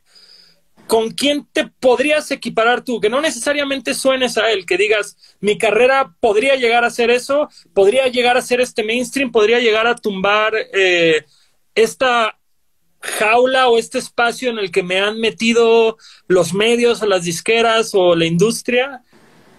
¿Con quién podrías equipararte? Eh, ¿Mexicano? O, o aspirar, o as, mexicano, latino, gringo, lo que tú quieras. Sería más fácil mexicano y latino porque creo que es Por un mira, terreno compartido. Yo creo, y, y no soy fan, eh, no, la verdad su, su carrera solista no la conozco. Y cuando digo no soy fan no es porque no me gusta, sino porque no la conozco. Su banda sí me gustaba leve, o sea, eh, sí, o sea, sí, sí, está, sí estaba chido. Me gustaría tener así como que la grandeza que sé que tiene Enrique Bumburi. ¿Ok? No estoy diciendo que toque su tipo de música, no estoy diciendo que, que cante yo como él para nada. Eh, pero pues con nuestra historia, no que esté muy similar tampoco, pero pues él, él- él- él salió de una banda, eh, hizo carrera solista, de una banda muy popular, Icónica, icónica, Icónica. totalmente icónica. se hizo solista, no sé si haya batallado, creo que eh, nuestro amigo en común Orlando Panda eh, en Los Ángeles, creo que, no, no sé si usted nos esté viendo, si sí, si, sí, eh, saludos a... Todo el amor al panda, todo el amor al panda. Eh, él me contó porque me acuerdo que pasó por mí, no me acuerdo en qué, en qué ciudad, y me llevó a otra, al venue, me llevó al venue en San Diego, porque estábamos de gira, o sea, estaba yo de gira solista. Y yo andaba agüitado, güey, porque un show antes en San Antonio, eh, pues no nos fue como queríamos que nos fuera. Entonces yo estaba de que no, güey, chinga, algo estoy haciendo mal, algo no hice bien la promoción. Y me dice, cabrón, yo fui a los conciertos de Bumburi cuando recién empezó su carrera solista, yo lo fui a ver y había menos gente que ahorita contigo, güey. Y entonces dije, ok, empecé como que en mi cabeza, no compararme, pero dije, es, mi tirada, hacer lo que es Bumburi ahorita eh, para su gente. Es alguien que tienen acá, güey, no sabes qué pedo, cómo lo maman. Eh, entonces, como que lo veo muy paralelo, y te digo, no en lo musical, sino en lo, en- en lo carrerístico, y pues creo que podría yo, con enfoque, sacando buenos discos, sacando buenas canciones, tratando de ad- adaptarme a la nueva industria que todavía no lo logro, güey. O sea, tú me dijiste ahorita que, que tú estás sacando tu disco por sencillo. Y no me gusta, y no me gusta. Creo que es porque justo yo vengo de la época del LP, güey. Yo incluso mi disco lo estoy trabajando como, como un LP, con un concepto, con una cohesión entre las canciones, vaya. Pero también es este pedo de decir, si saco de putazo el disco, ¿qué chingados voy a promocionar de aquí a que tenga el siguiente disco? O sea, sí es un pedo que creo que, que, que las nuevas tecnologías y los nuevos formatos te obligan. Y que al mismo tiempo está chingón, güey. O sea, no es pelearse con una tecnología, es el pedo de decir, si hago esta canción que me gusta un vergo, pero veo que no tiene cohesión para el disco, pues no me tengo que esperar a un 7 pulgadas o a un disco de lados B, la puedo No, sacar ahorita Sí. y seguir trabajando con esto, no tiene un problema. Te cuento algo, güey. Eh, he estado como que preocupado en esta, en esta cuarentena porque no he sacado nada nuevo. Te digo que siento que, que la, la pandemia en sí mató mi disco, mi álbum. eh, que yo, yo, yo lo tengo como un, un buen álbum dentro de mi, dentro de mi catálogo y siento que, pues, que lo mataron por lo de la gira y todo saqué una canción que, que fue como un accidente que, el, que la disquera me pidió sacar bien y, y la saqué hace un mes, un mes y medio, se llama Riesgo de Contagio, que como que no la cuento como parte de mi, de mi obra. No he sacado nada, he estado viendo los números bajar. Eh, estoy preocupado. Y vamos a sacar otro, otro video, como te dije ahorita, eh, un, un cuarto sencillo de, de Salmos. Pero entonces yo hablo con el AIR de Universal y le digo, güey, ¿Quién, tiene- quién tienes de ahí, Referchis? eh, no, Barreiro. ah, pues un amor, el Barreiro. Un amor. sí, sí. Eh, es que Ferchis es el, el- el jefe de los AIRs. No sé si él siga ahí en, en on the field. Es el, el, el pinche padrino de los AIRs. Yes. Este, bueno, entonces yo hablo con, con Barreiro y le digo, oye, güey, este, ¿qué crees que pase con este sencillo, güey? O sea, el, video lo estamos haciendo para que esté muy cabrón el video, pero digo, ¿qué va a pasar? Y me dice, es que ya es, o sea, ya salió el disco hace un chingo, la gente ya conoce las canciones, güey. Entonces no, no esperes un resultado tan cabrón. Y me dice, te digo por qué la raza está sacando los discos de que eh, graban un álbum y sacan cinco sencillos y luego sale el álbum. Porque cada disco, o digo, perdón, cada sencillo que sacan para la gente es nuevo. O sea, si tú sacas una canción, de- que es el primer sencillo de tu disco, y luego sacas otro, y luego otro, y otro, esos cuatro canciones nunca lo han escuchado, güey. Claro, Porque- es nuevo, es nuevo, es nuevo. Y aparte, güey, tienen el tiempo de prestarle la atención a esa sola canción. Exactamente. Y- La y- banda y- ya no te oye una hora seguida, a menos que sean realmente freaks del proyecto, güey. Exacto. Entonces, yo saco una canción que se llama Padre Nuestro en mayo del año pasado, que, que fue como, fungió como un primer sencillo. Y pues era algo totalmente nuevo. Y, y pues la gente se volvió loca, y que porque pues la, la letra está un poco fuerte. eh, er- yo, er- es la canción yo creo que más rockera que he sacado en mi proyecto solista. Y luego saco este dueto con la chica esta. Y también la gente como que se le volteó la cabeza que, ah, cabrón, este güey nunca ha hecho duetos. Esta canción empieza muy pop y luego rockea un poco más. Y luego sale el disco y saqué un tercer sencillo, que para mí es la mejor canción del disco. Y no pasó nada, güey. Entonces dije, sí, cierto, ese, eh, eh, eh, ese modelo de lanzamiento de álbum creo que ya, ya está muriendo, cabrón. Entonces, no sé qué opines, no sé si...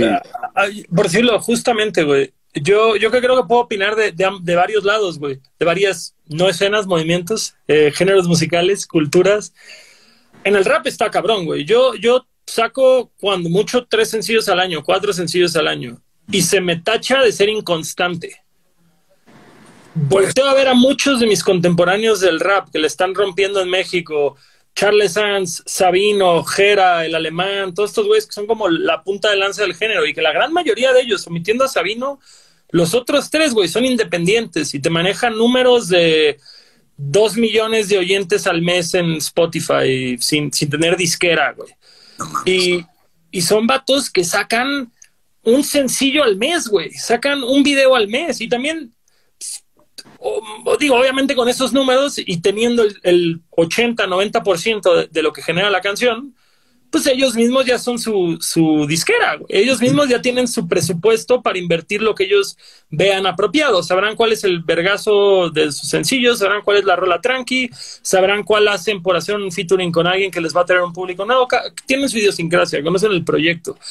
Pero es eso, güey. Yo, yo incluso hay muchos de ellos que justo siento que no vienen de esta época en la que conceptualizas un disco entero y es más bien como sencillo, sencillo, sencillo, sencillo, sencillo y de pronto ya tengo 10 sencillos, entonces ya es un disco.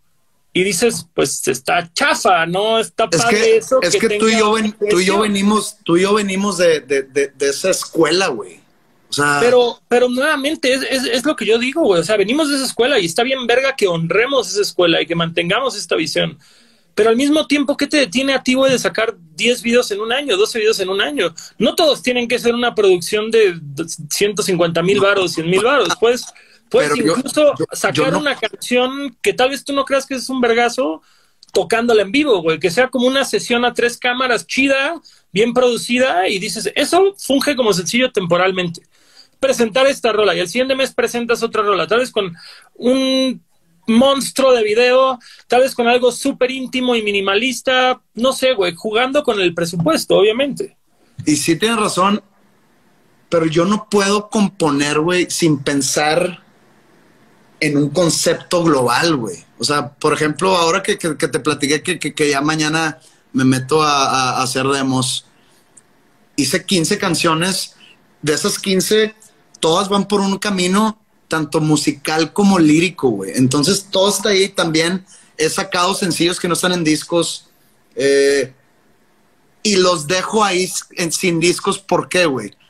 Porque si yo agarro los que son cuatro sencillos que he sacado así, les digo huérfanos, eh, no los puedo poner en un disco porque no tienen nada que ver una con otra, güey. O sea, no, no, son, no son canciones pariente. ¿Por qué? Porque tengo esa mentalidad como tú la tienes. ¿Por qué? Porque venimos de, pues... De una época, es una, época. lo que es, güey, es una época. Y yo sé que hay muchos, muchos fans que me siguen, que les, que les embola escuchar el disco completo y agarrarle el caminito, el caminito narrativo, el caminito musical, de que, ah, mira, aquí como que repitió el arreglo de la canción 1 y, esas cosas que, que, que, esos easter eggs que hacen la, la, experiencia más chingona. Entonces, si tú sacas 10 sencillos en un año que no tienen nada que ver con el otro, tú por tu, digamos, tu pasado o, cómo creciste musicalmente, dices, no va a sacarlo, no va a juntar un disco, güey. ¿Por qué? Porque no tiene sentido. Qué, bueno, güey. En, el rap existe el concepto de los mixtapes, que son como discos no oficiales, que son discos que casi, casi te das el taco de decir, todavía no tengo el tiempo, el presupuesto, no he terminado de turear este disco, pero tengo estas rolas sueltas, o quería hacer un featuring, o quería hacer un cover, o quería hacer esto. Entonces muchas veces los discos ni los hacen físicos, güey, los suben a un blog o alguna madre o los rolan a la chingada. Quizás está, está cotorro, güey. Pero, nuevamente, situándonos en, en tu situación actual, güey, es como, yo lo veo de esta forma, güey. Me estás diciendo, este año ya está virtualmente muerto. Ya estoy trabajando en un disco nuevo. Pues chinga su madre, güey. Tírale 2021. Ok, Salmos es lo que es. El, quinto disco solista de José Madero, güey ¿qué? ¿10 rolas, 15 rolas? Pues cámara, güey, tírale 2021, vamos a hacer 12 videos, 11 videos, 10 videos. Todo este disco es cohesivo entre sí, todo tiene una historia. Pues ahí está, güey, tienes la oportunidad, suerte la tuya, que tienes la creatividad y constancia de terminar un disco, o bueno, de empezar a hacer un disco medio año antes del próximo año. Tienes todo el tiempo para, para arrancar dentro de este formato, güey la neta tengo, ya yo en mi cabeza tengo todo este año voy a estar en el estudio. O sea, y, ya hablé con, con, los que van a trabajar conmigo, le dije, güey, o sea, no vamos a parar, la neta. No, no, no tenemos a ningún lugar a donde ir. Ah, mira, obviamente, obviamente existe este viejo dicho de cuéntale tus planes a Dios y escucha cómo se ríe, pero ¿tú cuándo crees terminar tu disco? O sea, dentro de lo que ya tienes eh, armado de eh, demos, premaquetas, etc., ¿Cuándo crees tú terminar el disco? Yo creo que para octubre, ya máximo noviembre ya lo debo tener mezclado, sin pedos. Pero no lo voy a sacar, o sea, lo, lo no, no, claro, claro. Lo voy a meter en un cajón y lo voy a sacar cuando el entorno social esté abierto, güey, porque de nada me sirve si ubicas a Brian Fallon, ¿no? San Brian Fallon de Gaslight Anthem. E ese vato tuvo la peor suerte que sacó un disco los primeros días de la cuarentena, güey. Y pinche discazo está cabrón y el vato no lo puede turear.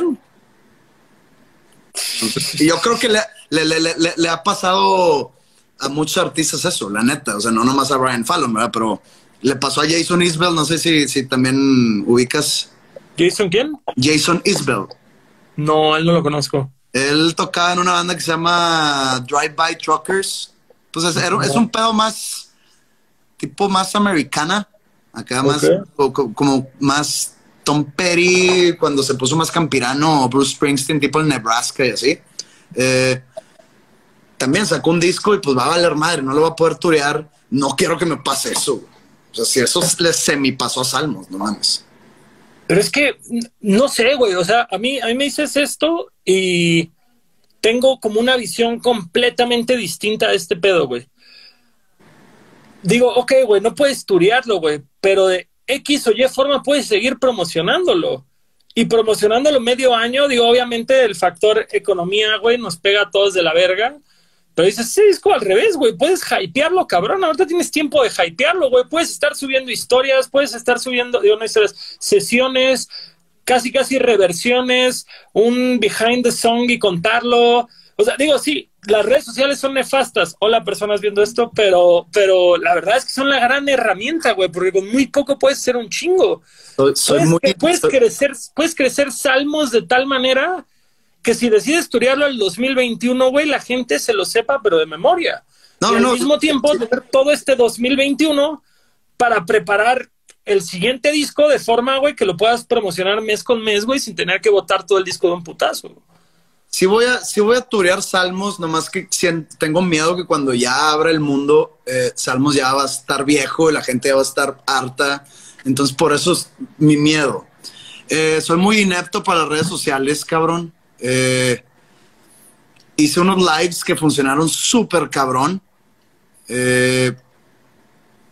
Y toqué, vas de cuenta que cada viernes tocaba un disco entero en acústico pero luego aquí ya es donde entra otra, otro tipo de paradoja, donde digo, chingados. Mucha gente ya está vendiendo live streams y probablemente yo lo haga porque pues tengo que generar algo, ¿verdad? No, no, no, no, puedo quedarme aquí nomás gastándome mis ahorros. Pero digo, y en verdad, la o sea, siento que le estoy robando a la gente, güey. O sea, siento que, les, que le estaría robando a la gente, güey. Me pasó lo mismo, güey. Me pasó lo mismo porque justamente es ese pedo que digo, güey, para ver videos míos tocando en internet, métete a YouTube, hay un chingo. Exacto, güey. Entonces, ¿por qué la gente va a querer verme pagando algo que está en YouTube, güey? Y, o, por ejemplo, esas mamadas que, están sacando de que conciertos en, en carros. Eso no lo he visto. De que, que, que, que, el público, pues es la gente como si fuese un, un ah, como, de, como de autódromo, claro. Como, un autocinema, güey, pero un concierto. Pero mira, por decirlo, güey, yo, hay una banda de punk eh, medio ramonero aquí del DF que se llama Chingazo de Kung Fu, igual son muy amigos de, de Aldo. Sí, sí, sí, sí, ubico a Marino. Al Marino, un amor de persona. Ah, ya, ya, Beto, a, mi Beto. ah, Beto, Beto que es el más, el más fan. este, justo, justo, ¿cómo se llama? Ellos, ellos me vendieron la idea de hacer este live, porque justo me dijeron esto, güey. Agarra tu disco, les juro que sí llego, que es tu disco más icónico, es un EP, Vamos a tocarlo completo, hacemos un, un behind the music, un poquito contando las anécdotas, algo que nunca se haya visto.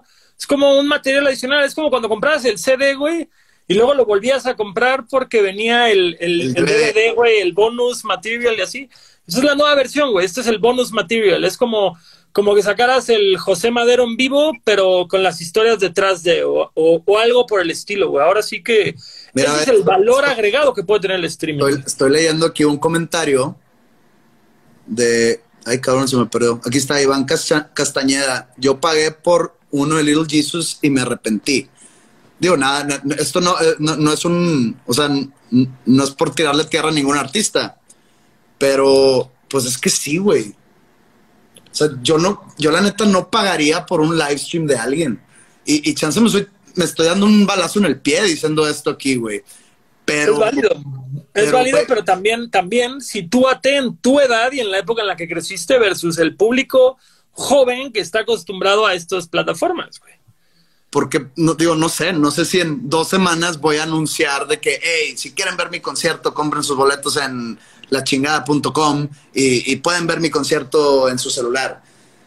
Y sí, güey, o sea, como digo, tengo que generar y no es por vendido, no me sentiría nada vendido, nomás me sentiría mal por, por ejemplo, la gente que va a comprar el boleto y, y yo sabiendo de que chinga, están pagando para ver algo que pueden encontrar gratis en YouTube o que lo hice gratis eh, en mis lives aquí en Instagram no sé, cabrón, no sé. O, más chingón aún, güey, hazlo por Twitch o una de estas plataformas que permiten que la gente pague lo que quiera, güey. No tengo idea que Twitch, güey. Yo nunca lo he usado, yo nunca lo he usado. Badía es el que sabe de ese pedo. Pero haz de cuenta, güey, que tú puedes hacer tu cuenta de Twitch, güey, y dices, pues el show va a costar precio simbólico, 50 pesos, 20 pesos, güey, así un dólar, güey, no sé. Y de ahí dices, bueno, güey, vamos a poner diferentes precios por recompensa. La gente puede pagar lo que quiera, güey. Si ellos sienten que el show vale 500 varos, 200 varos, 100 varos, la gente puede pagarlo. Y además sacas unos paquetes, güey. El paquete con la playera, güey. O el paquete con, el saludo personalizado, whatever the fuck, o le escribes una canción al gato, no sé, güey. O sea, ponte a pensar, este no es el futuro de tu proyecto, esto es el momento de crisis global que estamos viviendo y tenemos que disfrutarlo. Pero, pero justamente hay, hay plataformas que te permiten hacer distintos formatos conforme a, lo que la gente quiera. Ahorita se hizo como un relajo en internet porque Caloncho sacó un, un streaming, un live y que estaba pendejamente caro y la banda se volvió loca, güey. Pero aún así, un OnlyFans, váyanse a la verga. OnlyFans es una de morras encueradas, güey. Este, bueno, morras o vatos encuerados. No, todavía no llegamos a ese punto de nuestras carreras, amigos. ¿Y, y, y qué pasó con, con Caloncho? Pues que le fue, creo que vendió bien, pero al mismo tiempo en, en internet se hizo un caos porque creo que el boleto estaba en 300 varos y aparte te cobraban el merch en otra cantidad muy alta y que el güey cobraba como saludos personalizados súper altos también. El caso es que si comprabas todo, güey, terminaban siendo como 3 mil varos, un pedo así, güey. La banda se lo tomó muy mal, güey, muy, muy mal. Es que, varos, es que yo no, yo no puedo juzgar a gente que sí lo hace por, por la situación. O sea, tienen que sacar lana de algún lado, güey. Eh... No, y, y, cero bifa Caloncho, güey. Me cae bien Caloncho, respeto mucho lo que hace y, y, al final del día es como decir, mi carnal, si tú crees que tu jale vale esto, güey, pues quién soy yo para cuestionarlo, vas, güey. O sea, cada quien sabe lo que, lo que su público está dispuesto a pagar. Yo no, no, lo, no, no, no, lo, no lo conozco, o sea, nunca lo, lo he nunca lo he visto personalmente. Muy eh, amable, muy amable. Y, y sí, o sea, esto ya es mi sentir muy, muy personal. O sea, sí, sí estaría, es, sí estaría un poco incómodo porque, te digo, eh, le estás matando a la gente la ida al concierto, eh, no sé, estar en, en un evento social, eh, invitarte a tu morrita o a la que te gusta o viceversa, eh, llegar al concierto, ver a tu artista favorito, que tu artista favorito, o si no es tu favorito, el artista que vas a ver, los, está en el mismo lugar que tú, güey. Este, lo sientes cerca, la pinche música te pega en el pecho, güey. Este, estás chupando, te la pasas con madre. Toda la experiencia, claro. Te queda claro. una anécdota para siempre. Acá es de que, ah, pues me estoy rascando los huevos en mi cama, güey, viendo a X, güey no sé, cabrón, no, no sé. Y, y aparte pero, pagué 500 baros, pues no sé, güey. Ah, pero ahí te va una, güey, ahí te va una. Imagínate que el día de mañana abren los venues, pero te los abren a un tercio o a un cuarto de capacidad, güey. ¿Te aventarías un show en el, hipotéticamente hablando, güey? El Iguana, entran 900 personas y que dijeran, pueden entrar 200 personas nada más. ¿Te aventarías un, un jale así, güey? Te digo, ¿por qué lo haría ahorita? Porque extraño un chingo tocar, güey. Nada no, más. Pero, pero, pero, dentro de la premisa, güey, dentro de la premisa de la experiencia, porque yo, yo tengo este pedo. Mucha gente dice que para septiembre ya van a haber shows por una capacidad mínima.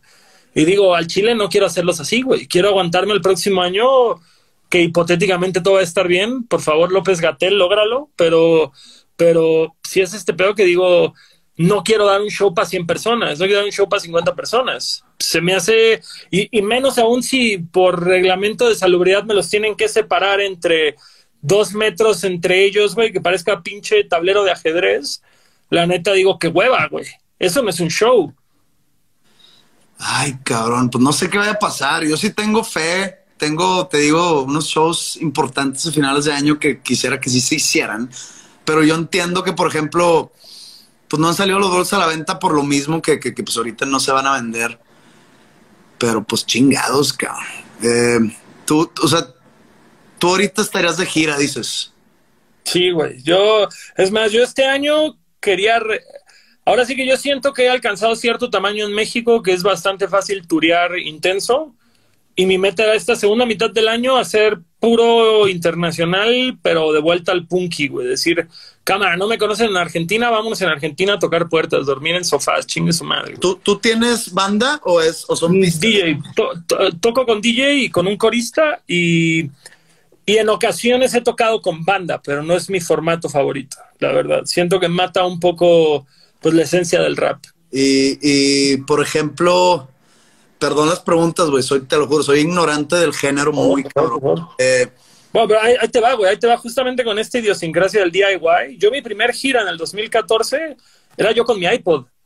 Y, y por eso pude turear tanto cuando el proyecto arrancó, güey, porque literal era de llegar a una ciudad, conectar el pinche iPod, girarlo, poner el beat y rapear encima de eso. Y ya de ahí pude encontrar un DJ, y de ahí pude encontrar Pero un está, colega, y de ahí- está súper chingón eso porque te da esa esencia punk, güey. Te da esa esencia de que, pues, de artista de neta, güey. No, no, no, no sé cómo explicarte. Eh, a mí me gustaría también turear en algún momento, eh, y lo platiqué con Aldo en un live que hizo ahí medio improvisado, eh, hacer un- un- una, una gira, ya no sé si lugares grandes o lugares chicos, pero yo y una guitarra acústica, güey. O sea que, como el de Springsteen on Broadway, haz de cuenta. Había, había una gira, güey, muy cabrona, que eran puros güeyes de punk folk, no me acuerdo el nombre ahorita, que creo que lo organizaba Chuck Reagan. de- El, el revival, ¿no? Revival, güey, Revival, güey. Oye, tengo que eh, conectar esta madre, güey. Entonces, por- porque me queda 5%. A ver, deja, deja, reviso yo la mía, ¿cuánto me queda, güey?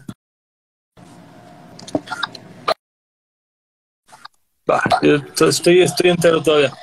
Estoy al revés, pero ni A, a la madre. Este, Parecemos, pa- parecemos baraja, güey, parecemos baraja. eh, es que, madre, a ver, aguántame. ¿Me aguantas o, o- o qué pedo? Tengo que ir por un, por un cargador. Eh, Aguántame un segundo. a ver, si quieres, sí, te aguanto, te aguanto. Dime, dime, dime. No, no, no, te aguanto, adelante, Ah. adelante, adelante. No tardo. Ese, ese, ese. Que ven a Guatemala, aunque sea con tu guitarra listo. Andrés Canalla, que está por ahí, ahora sí, güey, te voy a encarar, pinche, pinche Aldo, güey, que no ha parado de trolear. Aldo es el David de esta conversación, definitivamente. Mucho amor al Aldo, mucho amor al Panda, mucho amor a, a- a Alberto Vega, eh, toda la pandilla, güey. Ya, perdón, cabrón, es que. No, no, no, te la preocupes. La otra vez me pasó, güey, que justamente se me cortó a mí el, el pinche live, güey, por quedarme sin batería, por no cargar el teléfono. Y ahí voy, Juan Pendejo, a regresar a pedirle a la gente que se vuelva a conectar. Oye, Todos total, ¿qué, qué, qué estamos cotorreando, güey? Eh, Del Revival Tour. Ah, sí. Está, pues algo así hizo Aldo con, con el dromedario y con. ¿Con quién era, güey? El Marino, con el Marino, sí. Sí, esa madre. Güey, No, está- y- y también creo que Kill Aniston, con lo de gira en Ah, casa. sí, con gira en formato casas, similar. eh, que, eh, está bien, está muy chingón, güey. Está, eh, eh, está muy chingón eso. Eh, también tengo como que, no sé, tengo que hacer la gira full band porque pues de eso, de eso vivo. Eh, la, la gente quiere escuchar eso.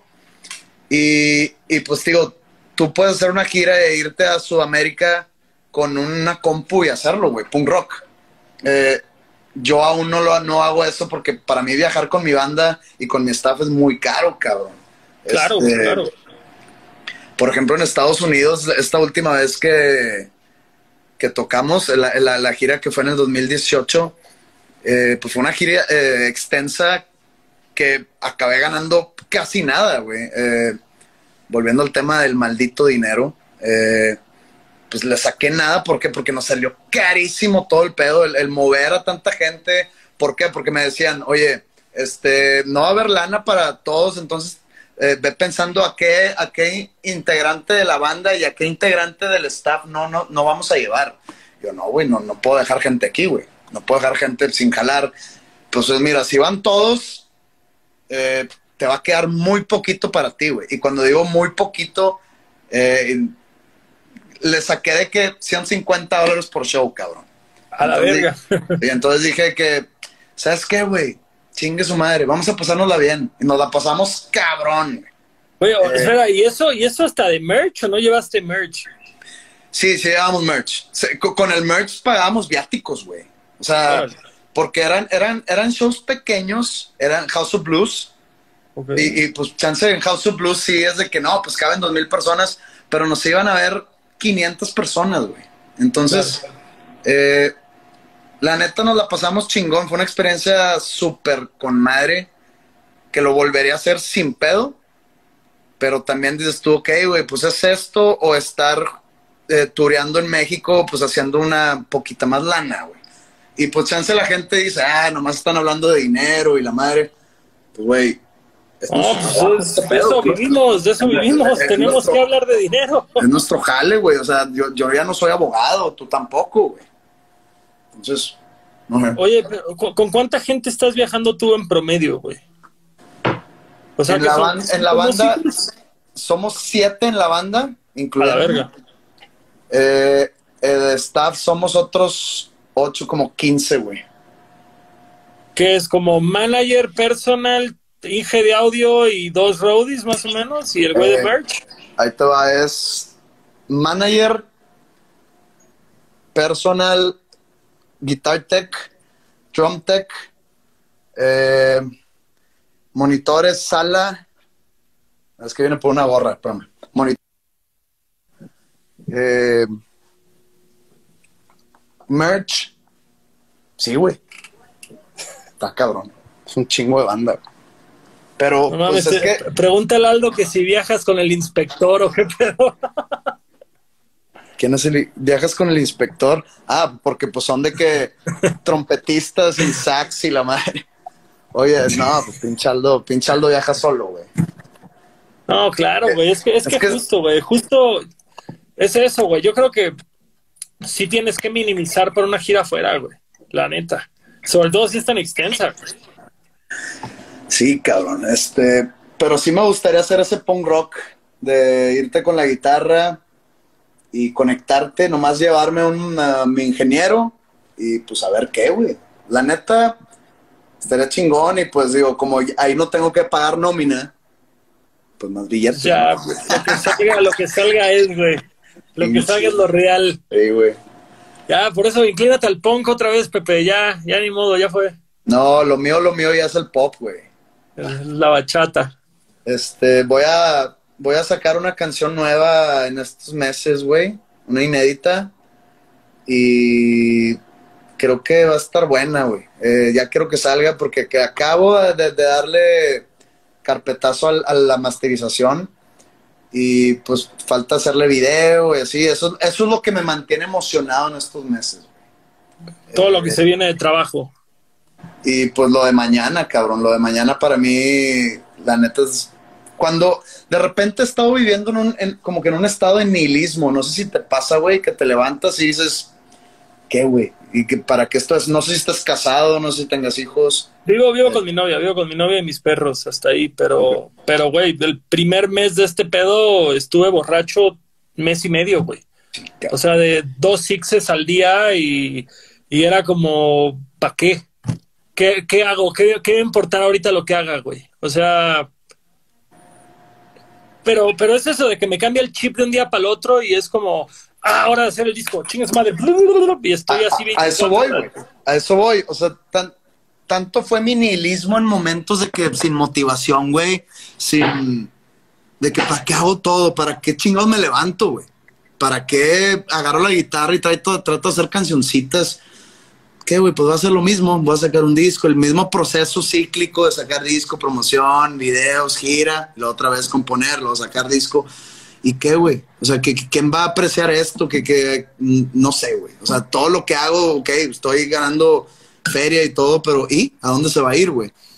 Pero entonces llegan momentos como el de mañana, que voy a entrar al estudio otra vez y digo, a huevo, ya necesitaba esto. Leí un libro hace poquito que está un poco, digamos, está muy básico, pero no sé si leíste o supiste de un libro que salió hace un par de años que, que era una portada naranja que se llamaba The Subtle Art of Not Giving a Fuck.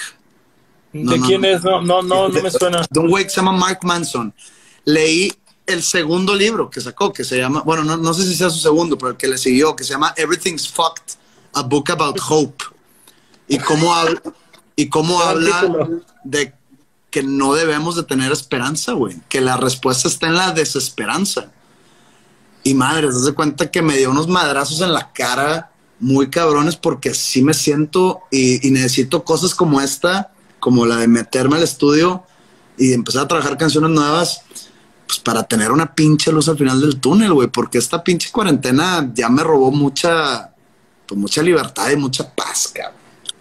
Fí- Fíjate que yo no, no termino, más bien concuerdo con mucho de la premisa que dices de este libro, pero al mismo tiempo creo que no es algo tan, tan fatalista.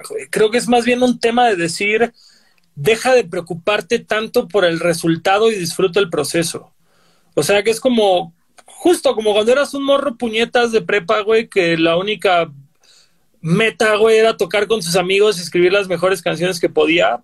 Obviamente, súmale tus 20 años de trayectoria y decir, a ver, güey, mi último disco fue la verga. ¿Cómo hago un disco que sea todavía más la verga que el anterior, güey? ¿De qué quiero hablar? ¿Qué cosas me quiero sacar? A mí este disco que estoy haciendo es terapéutico de a madres, güey. Hay como cuatro rolas que me he soltado a chillar escribiéndolas. Y digo, ni en mis primeros discos que eran tal vez más viscerales o más agresivos tenía esto, güey. Ahorita estoy literal de que pronto mi novia me dice, güey, ¿qué tienes? Y yo, güey, estoy escribiendo la canción de mi hermano, güey.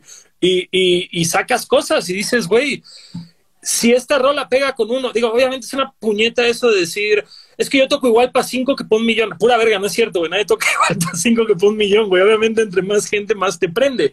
Pero si es un pedo decir, entre más real sea lo que estás haciendo para ti, tiende a ser la mierda que más resonancia tiene con el público. Y es como decir, y, y a la mierda, güey. O sea, tú haz la música que necesitas hacer para ti, güey. Eso hago,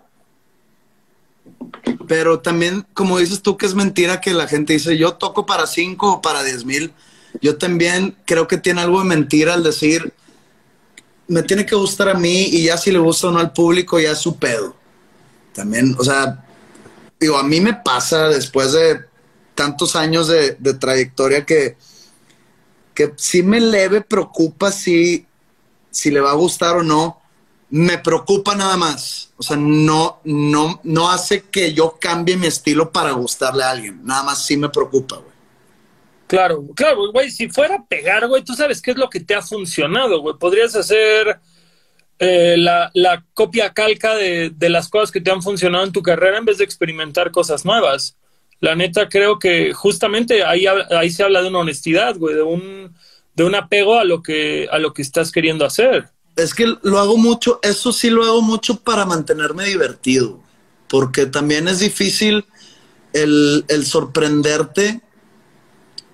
Eh, no sé, porque de repente me dan ganas de, hacer algo como, no sé, como lo que hacíamos con Panda, güey, quiero meterle pinches guitarrazos y digo, pues es que no, güey, porque ahí siento que le estoy faltando el respeto a mi público, al público de Panda, a mis ex compañeros de Panda, a mí, entonces no puedo hacer algo así de que chinga, una frustración.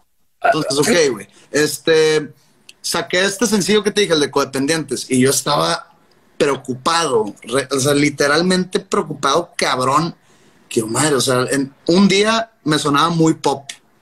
Al día siguiente, ¿sabes qué? Chingón, güey. O sea, pinche seguridad de que esto va a ser un madrazo. Día tres, madres, güey, me voy a quedar sin fans, cabrón. ¿Cómo? O sea, van a escuchar esto y van a decir que dónde se me queda, dónde me perdí mis huevos y la madre. Día cuatro, no mames, güey. Nos vamos, poeta. nos vamos a hacer el, profeta del, pop rock y la madre. Así, así es, güey. Y está bien pinchazo, güey. Porque es una inseguridad que sale a, la superficie que, que, que no, no, no vende bien esa madre, la neta. Pero entonces, dime. Ah, pero te iba a decir, ¿hay alguna inquietud musical que aún tengas, güey? Como de joder con algún género musical o que, no hayas trabajado o, lo, literal, lo, tenía, lo, tenía, eh, jugué mucho con, con percusiones latinas, jugué también leve con algunos arreglos country. No soy fan del country, pero me gusta mucho el, los licks de guitarra country, me gusta mucho el, pedal steel guitar. Eh, ese pedo de no oigo country, pero me mama cuando un güey de rock mete country en su música, ¿no? Sí, exactamente. Ese pedo está, está chingón. Y yo creo que me gustaría hacer un disco tipo el Nebraska, güey. Crudote, crudote. acústico. Eh, que se sienta cuando digo campirano, no quiere decir que, sea country o que tenga onda, no sé, grupera o algo así, no, campirano que se sienta, como tú dices, crudo, güey. Eso se cuenta que es, que es algo que quiero hacer, pero todavía siento que, no llego a ese punto, cabrón.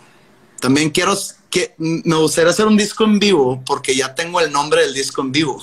y nada más quiero hacerlo para que salga el nombre, pero no. Justificar el nombre está, está medio raro ese pedo, güey. Pero no, pero no, no es momento, güey, no es momento.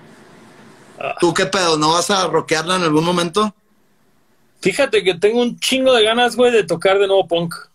O sea, yo toco el bajo y, y extraño un chingo esa energía, porque sí es un pedo muy diferente hacer rap que hacer rock, güey. O sea, sí es un tema que no me gustaría tratar de hacer un pedo rock rapeado, jamás. Hay muchos ritmos con los que me gustaría jugar para dentro del rap. Me gustaría justo, como tú dices hace un rato, muchos ritmos latinos. Eh, soy un pinche entusiasta del ska two-tone, así specials, madness, bad, eh, bad manners, todo este rollo. Entonces hacer un disco con banda, güey, hacer un disco con, con otros ritmos, pero no con rock. Rock me gustaría hacer una banda de punk con huevos y energía otra vez. Es algo que, que extraño mucho. Cuando empecé a rapear, güey, yo me sentía en un concurso de declamación. O sea, si era un pedo de que tú puedes irte con tus tres compas al escenario, batería, bajo, guitarra, guitarra, y tú eres la fuente de energía. Con el rap siento que es más bien un pedo, güey, de mandar y recibir energía con el público. O sea, como que el público sí te está dando esta gasolina durante el show. Oh, wow. Y, y, y son procesos bien diferentes, pero, pero ambos me maman. O sea, más bien mi problema con el rock o con la música de instrumentos es que nunca sentí que pude decir todo lo que quería decir. O sea, como que a mí un... Sí, una to- o sea, sí tuviste una banda. Sí, yo toqué en bandas, yo así conocí a Aldo, yo, yo tenía bandas de punk que ja- jamás ninguna relevante y pues, eh, recluido a Cancún menos, y era más como hardcore punk. Pero era de que de pronto mi banda, una canción tenía tres versos, un bridge y el coro nada más se hacía dos veces en la canción, una vez, o sea, y eran así versos dobles. Entonces cuando apareció el rap en mi paleta musical fue como, güey, acá por tres minutos puedo escribir todo lo que quiero, a mí me gusta un chingo escribir desde morro Yo, yo y al por mismo eso, tiempo, por y al eso mismo mismo, me puedo subir al escenario. por eso mismo eh, es bien rara la canción donde repita la lírica en los coros, güey. Entonces es como una, es como una bendición de una maldición. Porque digo, cabrón, si tengo tres minutos y medio para mandar un mensaje, ¿por qué voy a repetir le- letras en, en los coros, güey? Entonces voy a usar la misma melodía, que es del coro, pero le voy a poner le- letra nueva.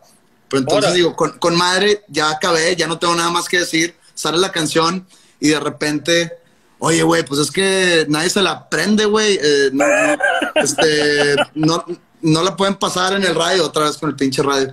En el radio, pues porque pues dice el programador que, que no tiene coro. Que no es pegajosa, que no... Exactamente. Oye, eh, ho- hoy de hecho, hablando de, de- de formar bandas punk, eh, de repente en mi Instagram recomiendo canciones, güey. De que, oh, no sé, estoy escuchando algo y ah, le, voy a poner a la racita que, que- que escuchen este y lo, y lo subo, ¿no? Y subí una canción de New, eh, la- No Use for a Name, de Tony Sly, ¿no? Este, la de Part 2. La pongo porque la, la, la empecé a escuchar y dije, a huevo, la voy a poner. Y me mandó un mensaje el Aldo de que, uy, qué pedo, armar una banda de punk o qué. Le dije, "Ah, chinga, tú no tienes tu banda de punk, güey.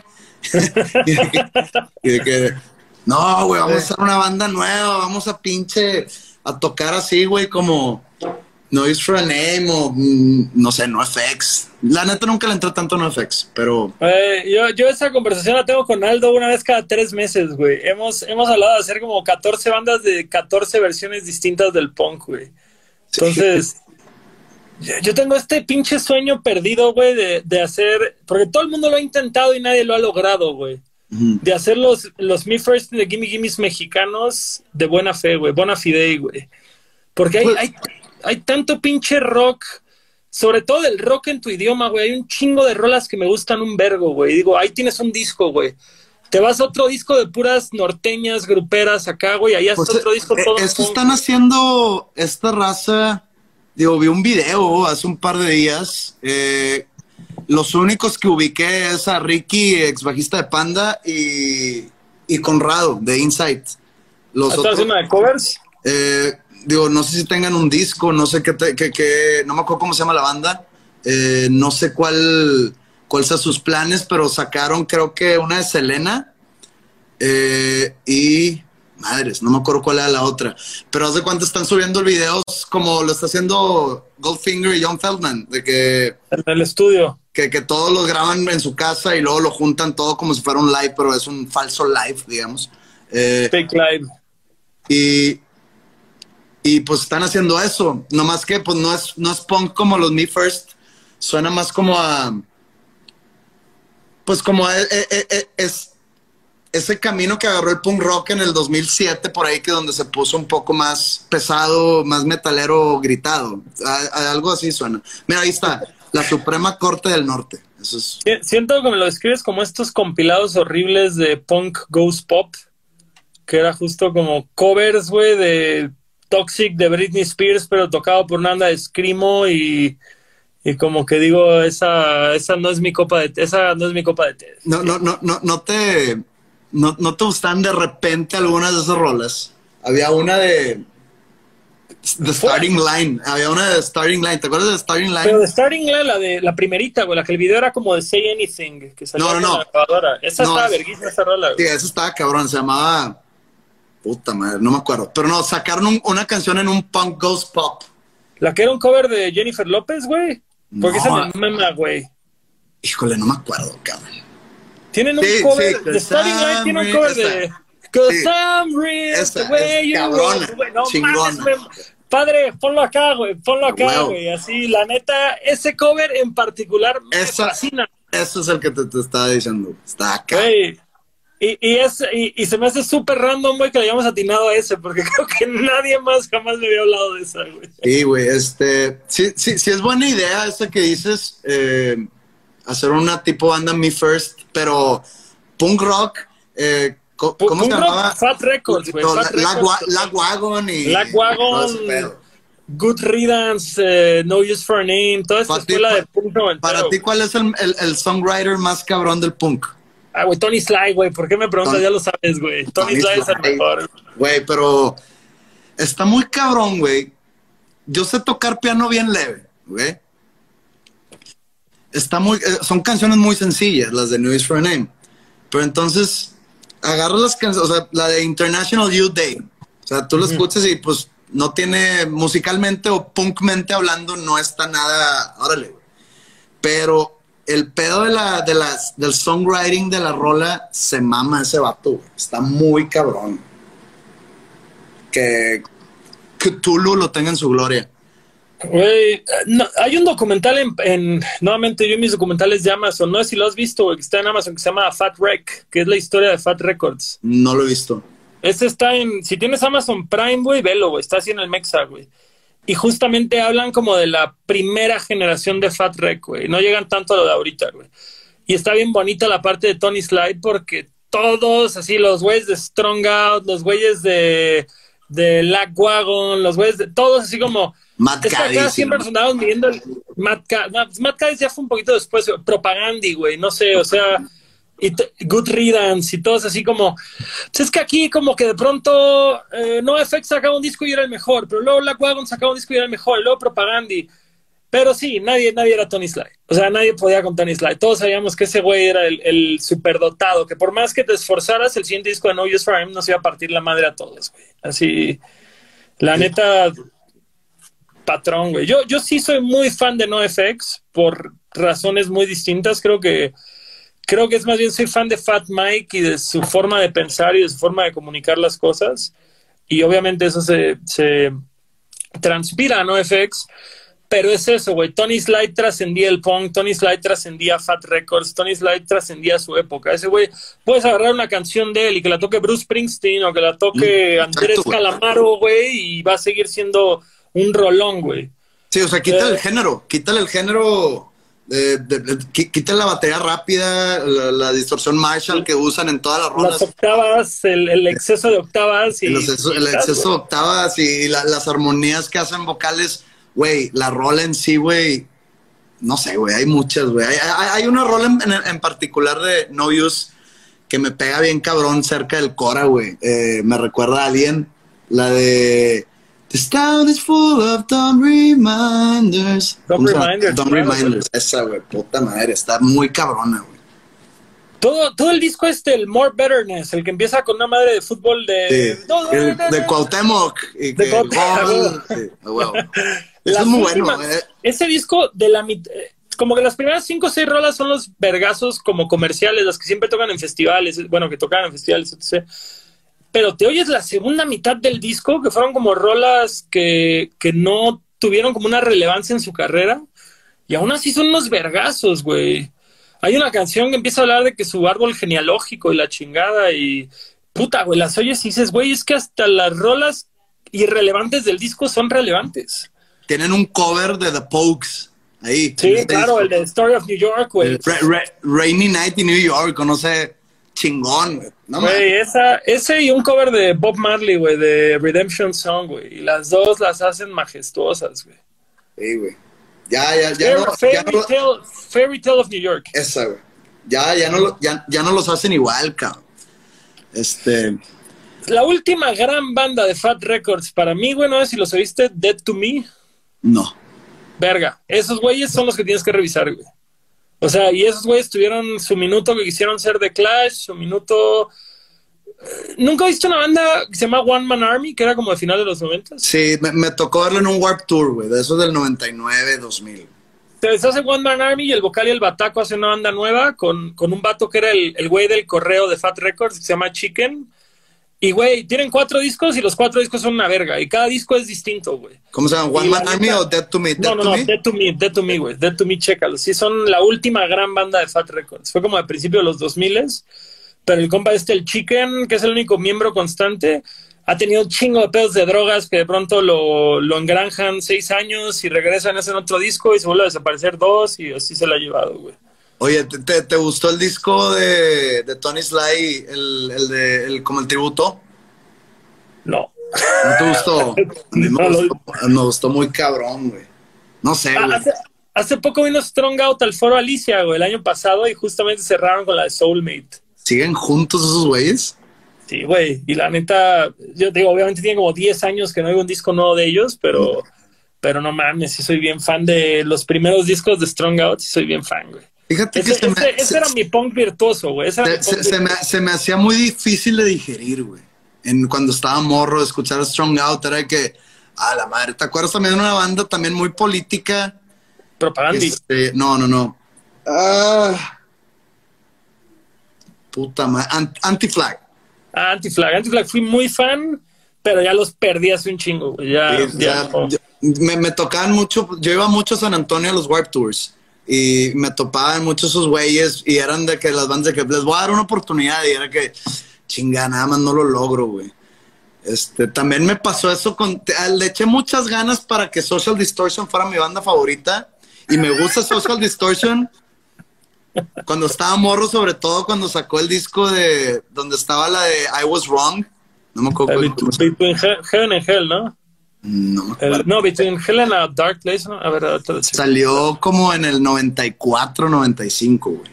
Eh, a mí el, el homónimo, donde viene justo la de Sick Boys y Story of My Life, todo eso, pf, para mí ese pinche disco es una joya, güey. Y, y, bueno, el último que sacaron, el último que me enteré, güey, estuvo cabrón ese disco. El, como que Ah, ya tú dices, el White Light, White Heat, White, Es- white Trash. ese es donde I was wrong. Ahí como que me lo compré, ahí, ahí descubrí a Social Distortion. Yo los conocí por ese disco igual, güey, justamente, güey. Y es un, es un gran disco y no creo ni siquiera que sea el mejor, güey. Y lo escuché un chingo, güey. Era de que, güey, quiero que sean mi banda favorita, güey. Pinche, veías al, veías al Mike Ness, güey.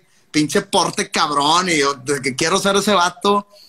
Y como que, o sea, nada más me llegaban a, a, a gustar poquito o y de repente un poquito más. Y puta madre, pues no, no lo logré. Sí me gusta, este, pero pues. El último, el último disco está chingón. Yo siento que eso le pasó a demasiados punks, güey, con, con Johnny Cash, güey. Ajá. Todos quisimos, y que digo, a mí sí me gusta Johnny Cash, pero justo fue en un pedo que estás oyendo NoFX y, y, y de pronto ves que los Bouncing Souls te hablan de Johnny Cash y Social te hablas de Jo- Johnny Cash y bajas rolas de Johnny Cash, güey, a los 19 años estás tratando de apreciar Johnny Cash y, y dices, es que quiero que me guste, pero eso me pasó con Blondie, güey. Yo de morro quería que me gustara Blondie por las bandas que oía. Y Blondie me empezó a gustar hace tres Pero, años, pero ¿por qué dicen que, que, o sea, perdón la ignorancia la pregunta, ¿por qué ponen a Blondie como una banda de punk? Yo nunca entendí, güey. No, no, ahí, te, ahí, te, va, güey, ahí te va. Es más bien por una banda de New Wave. Y ya ves que el New Wave era como el punk iba de, la mano, de los 70 que sí sonaba en la radio, 80s, güey, más bien. Pero, y vienen del CBGBs y toda esta escuela. Güey. Sí, eso sí, eso sí. Eh, y luego también hay otras bandas como Television y así que, digo, pues es que sí traen onda, pero no le agarro el No, no, güey, yo, Patti Smith y todo ese coto, güey, sí fue como, sorry, pero no me interesa. Lo intenté, güey. Patti Smith, la de la canción que le hizo Bruce Springsteen, a mí se me hace una gran rola, güey. Yo ese pedo me enteré, güey, por el documental este de The Defiant Ones, que justamente hablan del Jimmy Jovin, güey, que, que fue idea de ese güey que esta morra grabara la canción de Springsteen, güey. Que Springsteen tenía esa canción olvidada, cabrón. De que, va, pues aquí está esta que no me gusta y la madre. Y puta. Oye, homie, saltando un poquito de tema, güey. Dime. ¿Qué, ¿Qué tranza con tu afición por Stephen King, güey? ¿Eres, ¿Eres fan del cine de terror en general o nada más de las novelas de Stephen King? No, del cine de terror en general. Eh, es que por culpa de mi jefe, mi, mis papás se divorciaron yo muy morro. Y haz de cuenta, mi papá tendría que unos 32, algo así. Y él como que se negó a tener una vida social o retomar su vida social entonces lo que hacía es que se, me llevaba a mí y a mi hermano a Laredo, Texas, todos los fines de semana, güey. Era como que su... Me voy a desconectar del mundo, y quiero estar con mis hijos. Estábamos bien morros, güey. Y pues nos llevaba al cine y pues me empezó a llevar a ver las películas de Jason. Eh, me acuerdo, la primera Jason que vi fue la de, la, la de parte 7 que se llama a New Blood, The New Blood. Y pues me quedé, güey, que a la madre, güey. Eh, con esas, con las de Freddy Krueger, la de la primera que me llevó a ver fue la de Dream Warriors. No, Dream Master, que era, fue la cuarta. Dream Master. Eh, oh, esa es la, la de la morra, güey, que, que, como que tiene el pedo kafkiano, ¿no? Que está haciendo pesas y le bajan las pesas y sí, le Sí, sí, se, se, le sale Simón, es mero. Vato, y, yo, yo, con esa escena vomité la cama de mi papá de morro y es la primera vez que me regañó mi papá en mi vida, güey. Así que lo tengo con mucho amor. Perdón, continúa, güey. Yo estaba tener una fijación obsesiva cabrona con, con Jason Borges y Freddy Krueger, muy cabrón. Eh, y luego, pues, no sé si te acuerdas, digo, ¿te acuerdas de Macrovidocentro y todo eso? Totalmente, de, totalmente. Entonces, pues, yo había uno por mi casa, me tenía que ir en bici y me iba a la sección de terror. Y pues, la neta, había algunas, como que, algunas portadas que sí me sacaban un pedo. Por ejemplo, de que la de Evil Dead Ah, y, y, y, yo le sacaba la vuelta, pero de repente vi la de The Omen y que, ah, deja ver películas de, que, de, del diablo, ¿no? O, no sé, güey, había... Me, me, me, clavé mucho en las slashers, pero luego descubrí Stephen King, eh, también por la película Pet Cemetery, güey, eh, que me llevó mi jefe en un cumpleaños mío, cumplí nueve, diez años, y me llevó a verla y pues yo no sabía quién era Stephen King, nomás en el póster decía Stephen King Cementerio Maldito o algo así. Y yo dije, ah, Stephen King es el actor.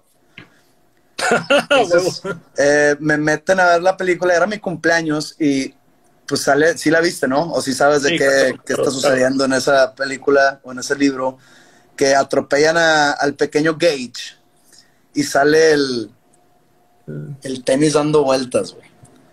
La con, la rola, con la rola de los Ramones aparte. Sí, exactamente. Gina was a punk rocker, ¿no?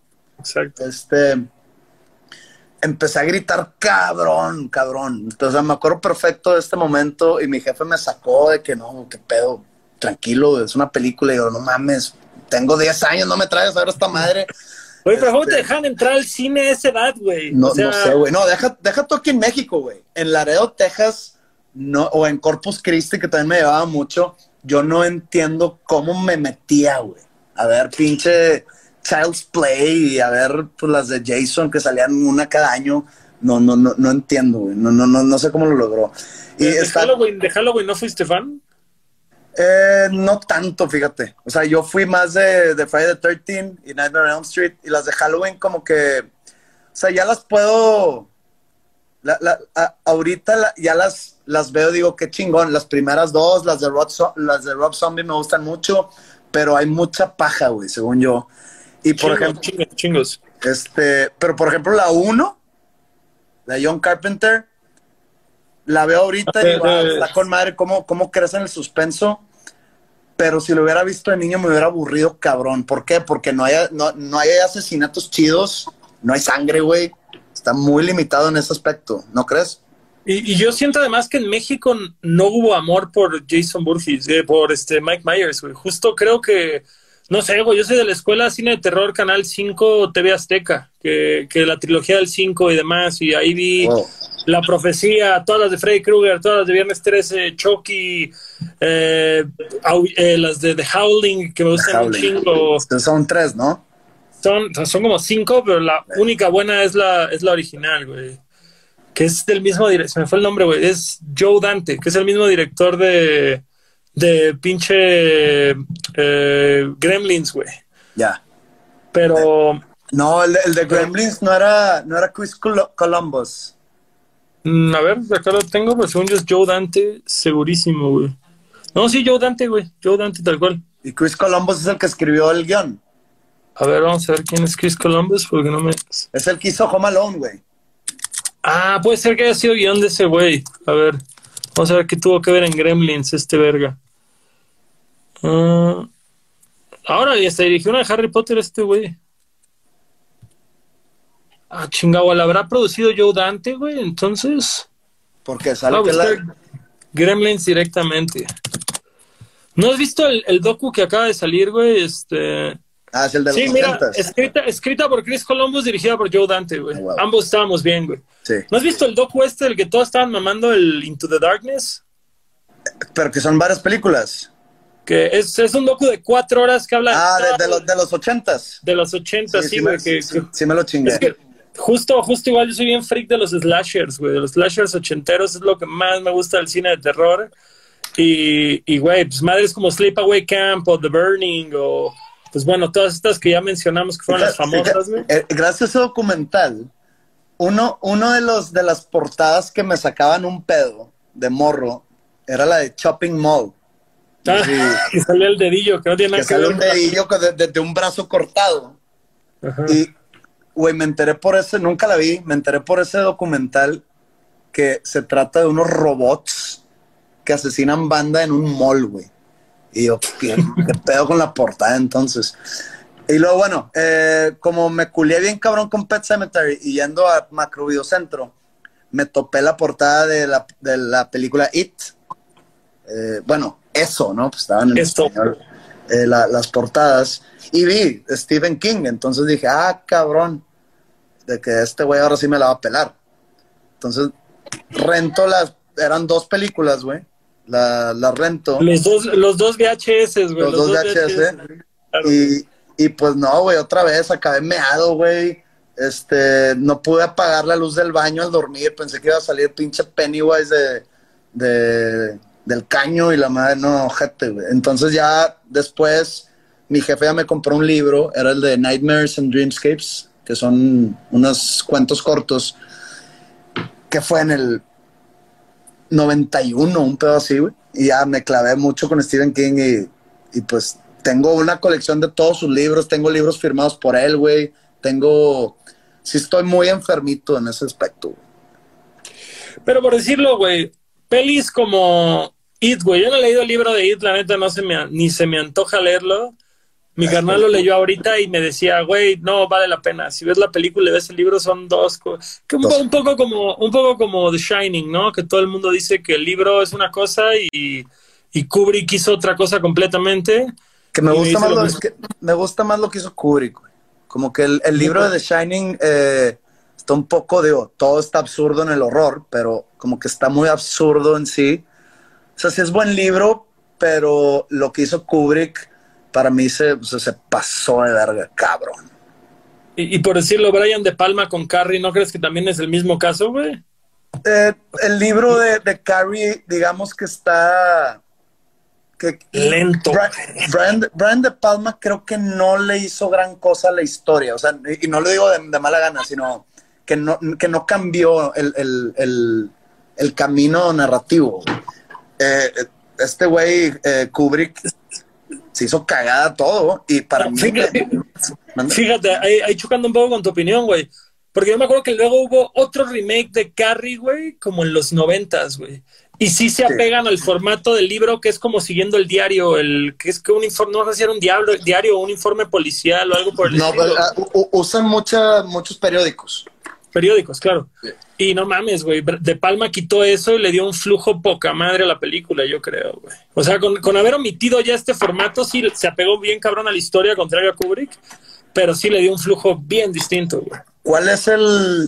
la- o- o- ¿Qué películas nuevas de, de horror eh, te han gustado, güey? Siento que estamos ahorita en un momento bien pinche. Hereditary, güey. A mí Hereditary es lo mejor de la década, güey. Me, me, me rompió el hocico Hereditary, güey.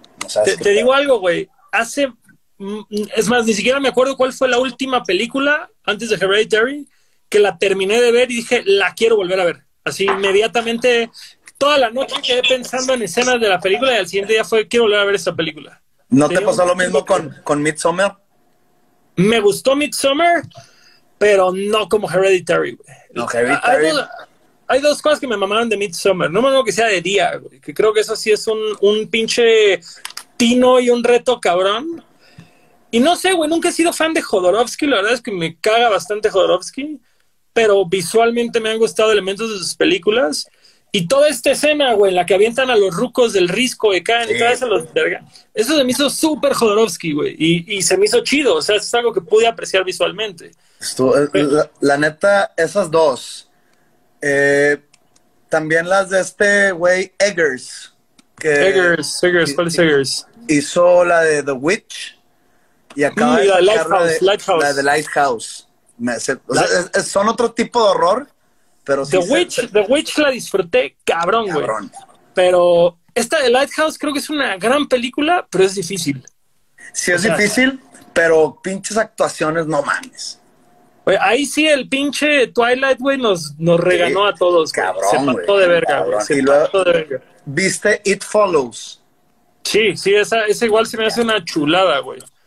A ver, espera, justo, justo quiero, porque soy muy malo como on the spot, güey. Entonces estoy viendo qué pelis, güey, de 2010 para acá de terror han estado buenas, güey. Porque siempre, siempre termino la conversación y, ah, debí haber dicho esta, güey. Um, Chécate. todas, todas esas del conjuro, Nah, no me gustan, güey.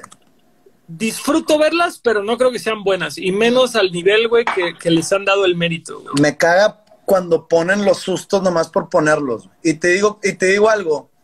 Eh, ¿cómo, ¿Con cuál fue? Creo, creo que con Hereditary, güey. Eh, que yo la re- se la recomendé a alguien, creo que a una amiga. Y luego la vio y me dijo, no, es que qué pedo, porque no es ni de terror. Y yo, ¿cómo que no es de terror, güey? Es lo más terror que he visto en los últimos pinches 15 años. Y me dice, pues es que ni me asusté. Entonces la gente quiere ese tipo de películas tipo Conjuring o tipo Sinister es bueno, Sinister sí me gustó, pero tipo esas, güey, donde nada más, tipo la, la, la monja que nada más asustan y le- ay cabrón, y ya, eso ya es terror, a mí me caga eso, güey. No porque ¿Viste me las cague. de, ¿viste las de Creep? Las de Creep. Sí, ¿Las cabronas. La 1, güey, no he visto la 2, pero la 1 me dio un vergo de ñañaras, güey. Bien cabrón, güey. Te da cringe, ¿no? El vato. Sí, sí, güey. Que dices, como este güey no está bien, güey. Este güey no está bien. Algo va a pasar aquí culero, güey. El, el, Fíjate. vato, de- el vato de It Follows hizo una película hace como dos años o el año pasado, no, la, la neta no, no, no estoy... ¿Te gusta David Lynch? Sí, sí. Sacó una película que se llama Under the Silver Lake. Que haz de cuenta Vi, que... vi, per- vi el título, pero no chequé esa peli, güey. Bueno, esa, eh, vela, güey, cuando tengas chance. No, no sé dónde esté, güey, la neta. Eh, es como ver Mulholland Drive. Me gustó un. Sale el vato de, de Facebook. No, no, no el... No el de pelo chino, sino el otro güey con el pelo grandote. La El neta, Andrew Garfield. Híjole, el que la hizo también de Spider-Man. La Sí, neta Andrew no. Garfield, Andrew Garfield. Ese güey sale. Está bien chida, güey. Vela. ¿Qué, qué opinaste de las de Jordan Peele, güey? Hasta ahí, güey. O sea, De plano, eh. eh, Get Out, como que estuvo. Estuvo. Cotorra. Está, estuvo está cotorra, estuvo novedosa. Pero siento que con la de Us repitió totalmente su fórmula. Yo sentí que esa fue la comparación de Ari Aster y Jordan Peele, güey. Que Ari Aster sí hizo un pedo completamente diferente, se fue así para el otro lado. Ari Aster está loco, güey. A la chingada con sus dos movies. Y su primero es Hereditary, cabrón. Pero ¿no sientes que Hereditary toma un chingo prestado de Rosemary's Baby, güey? Sí, porque pues es el, es el, culto de brujas. Acá en Rosemary's Baby era el culto de, de satánicos. Pero como quiera, güey. Sí, sí, un película, un película. Es más, me gusta más Hereditary que Rosemary's Baby. Así de huevos. Te digo por qué, güey, porque está más Hollywood y más digerible al chile, güey. No, no soy, soy muy fan de Rosemary's Baby. Roman Polanski, sus películas de terror están cabronas. La de Nine Gate me gustó. La de Nine, Gate y la de The Tenant. The Tenant también, que sale él, ¿no? No me acuerdo, güey. No, él, él, es, él, es, el actor principal. Y también tiene otro que se llama Repulsion, pero ese sí está muy, muy este, mandada a la chingada. Eh, ¿Viste el, libro Rosemary's Baby? Lo escribe Ira Levin. Y hay, un, hay una película que se llama Boys from Brazil. ¿Nunca la viste? No, es horror, güey. Es, un pedo nazi. Que quieren como que hacer eh, unos clones de Hitler. El, el, el doctor este nazi Mengele. No, no, no. Está, está cotorrona también. Pero sí, güey, como que siento que, nos han el, el, género nos ha debido mucho, güey. Ya, ya, no ha... Series de horror, creo que no hay mucho. Güey, Slasher está divertida, güey. Slasher está cabrona. no, vi la no vi la tercera, güey, pero la primera y la segunda temporada me gustaron un chingo, güey. Sobre todo porque la segunda, güey, así desde el segundo episodio supe, güey, cuál era así el plot twist y me peló la verga, güey, así ese, esa temporada, pero... Güey, te lo juro que yo pensé, cuando las vi, las vi creo que el año pasado, dije, qué pedo que esta madre, nadie habla de esto, está en Netflix. De que nadie... chingona, güey. Pero qué pedo, es la primera persona que sé que las ha visto aparte de yo, güey, no mames. Padrino, padrino. Está bien, güey, está bien. Qué bueno, que, qué bueno que existimos, cabrón. Mira, güey, la, verdad va a sonar raro que diga esto, pero justamente Aldo y Panda me dijeron, ustedes dos se van a caer bien, güey, tienen un chingo en común. Si te quedas sin temas de plática, cine de terror, punk rock, Joaquín Sabina y Stephen King, güey. Entonces, solo nos falta tocar el tema de Sabina, güey, pero no hay pedo. Fíjate que, que, sí, o sea, sí soy fan de Sabina, pero así para entrar a un tema eh, profundo, creo que no, creo que no la armo, güey. Pero, por ejemplo, ¿Cuál es tu canción favorita, Sabina? Eh, yo creo que más de 100 mentiras, güey. Y, fíjate, no lo ubico. Pero para mí, eh, la de la Magdalena a la madre, güey. Me rompe el hocico bien cabrón. ¿Sabes cuál es? Ah, claro que sí, güey. Sí, la Magdalena te sí. un... No, mames, un rolón, güey, un rolón. O sea, todo, todo lo que es el 19 días y 500 noches y el Yo Mime Contigo, para mí son perfectos, güey. La de Noche de Bodas también me gusta mucho, güey. Eh, la de la canción más bonita del mundo, sí, sí se llama así, ¿verdad? la, confundo con la canción de Aldo, güey. Hay una, hay una, hay una que la banda esta que tenía eh, Andrés Calamaro, antes de Andrés Calamaro, los Rodríguez, tocan una canción que la letra es de Sabina, güey. Que Andrés Calamaro se la tumbó. Que les cuenta la historia que en un bar, güey, el güey está escribiendo, llegó Andrés Calamaro, la leyó y le dijo, ah, esta me gusta, me la llevo. Y entonces cuando hicieron el tributo del Salmón de Andrés Calamaro, finalmente Sabina la grabó, güey. Chinga tu madre, güey, esa canción tenía que haberla sacado hace 20 años. ¿Cómo se llama esa? Todavía una canción de amor. Todavía una canción de amor. Pero trae así la voz quebrada, aguardientosa, bastarda, güey. Como en su último disco. En su último disco siento que su voz está por quebrarse en todas este, es como Tom Waits, cabrón. Tom Waits ya no tiene voz. Waits, Tom Waits también. Pero, todavía, todavía Sabina suena chido, güey. Tom Waits ya parece que debería cantar black metal, una mamá ya, no le da, güey. Fíjate que eh, hizo una canción, güey, pensando en, un posible featuring con Sabina. Y, y, de hecho escribí como que su parte, obviamente es una puñeta mental durísima que tengo, Y escribí su parte como que basándome en su lenguaje, güey. Órale. Obviamente ahí la tengo, eh, es más, ni la quiero hacer, güey, para buscarlo y que me digan que no, o sea, no me quiero, no quiero que me rompan el corazón, güey. Para vivir con ese sueñito, ¿no? decir, no, todavía quiero tener una ilusión. Exactamente, güey, para cuando tenga 50 años yo decir que, algún día. Pues no, mi padrino, cuando tú tengas 50, este compa ya va a andar muerto, güey. No, pues, en 10 años, güey.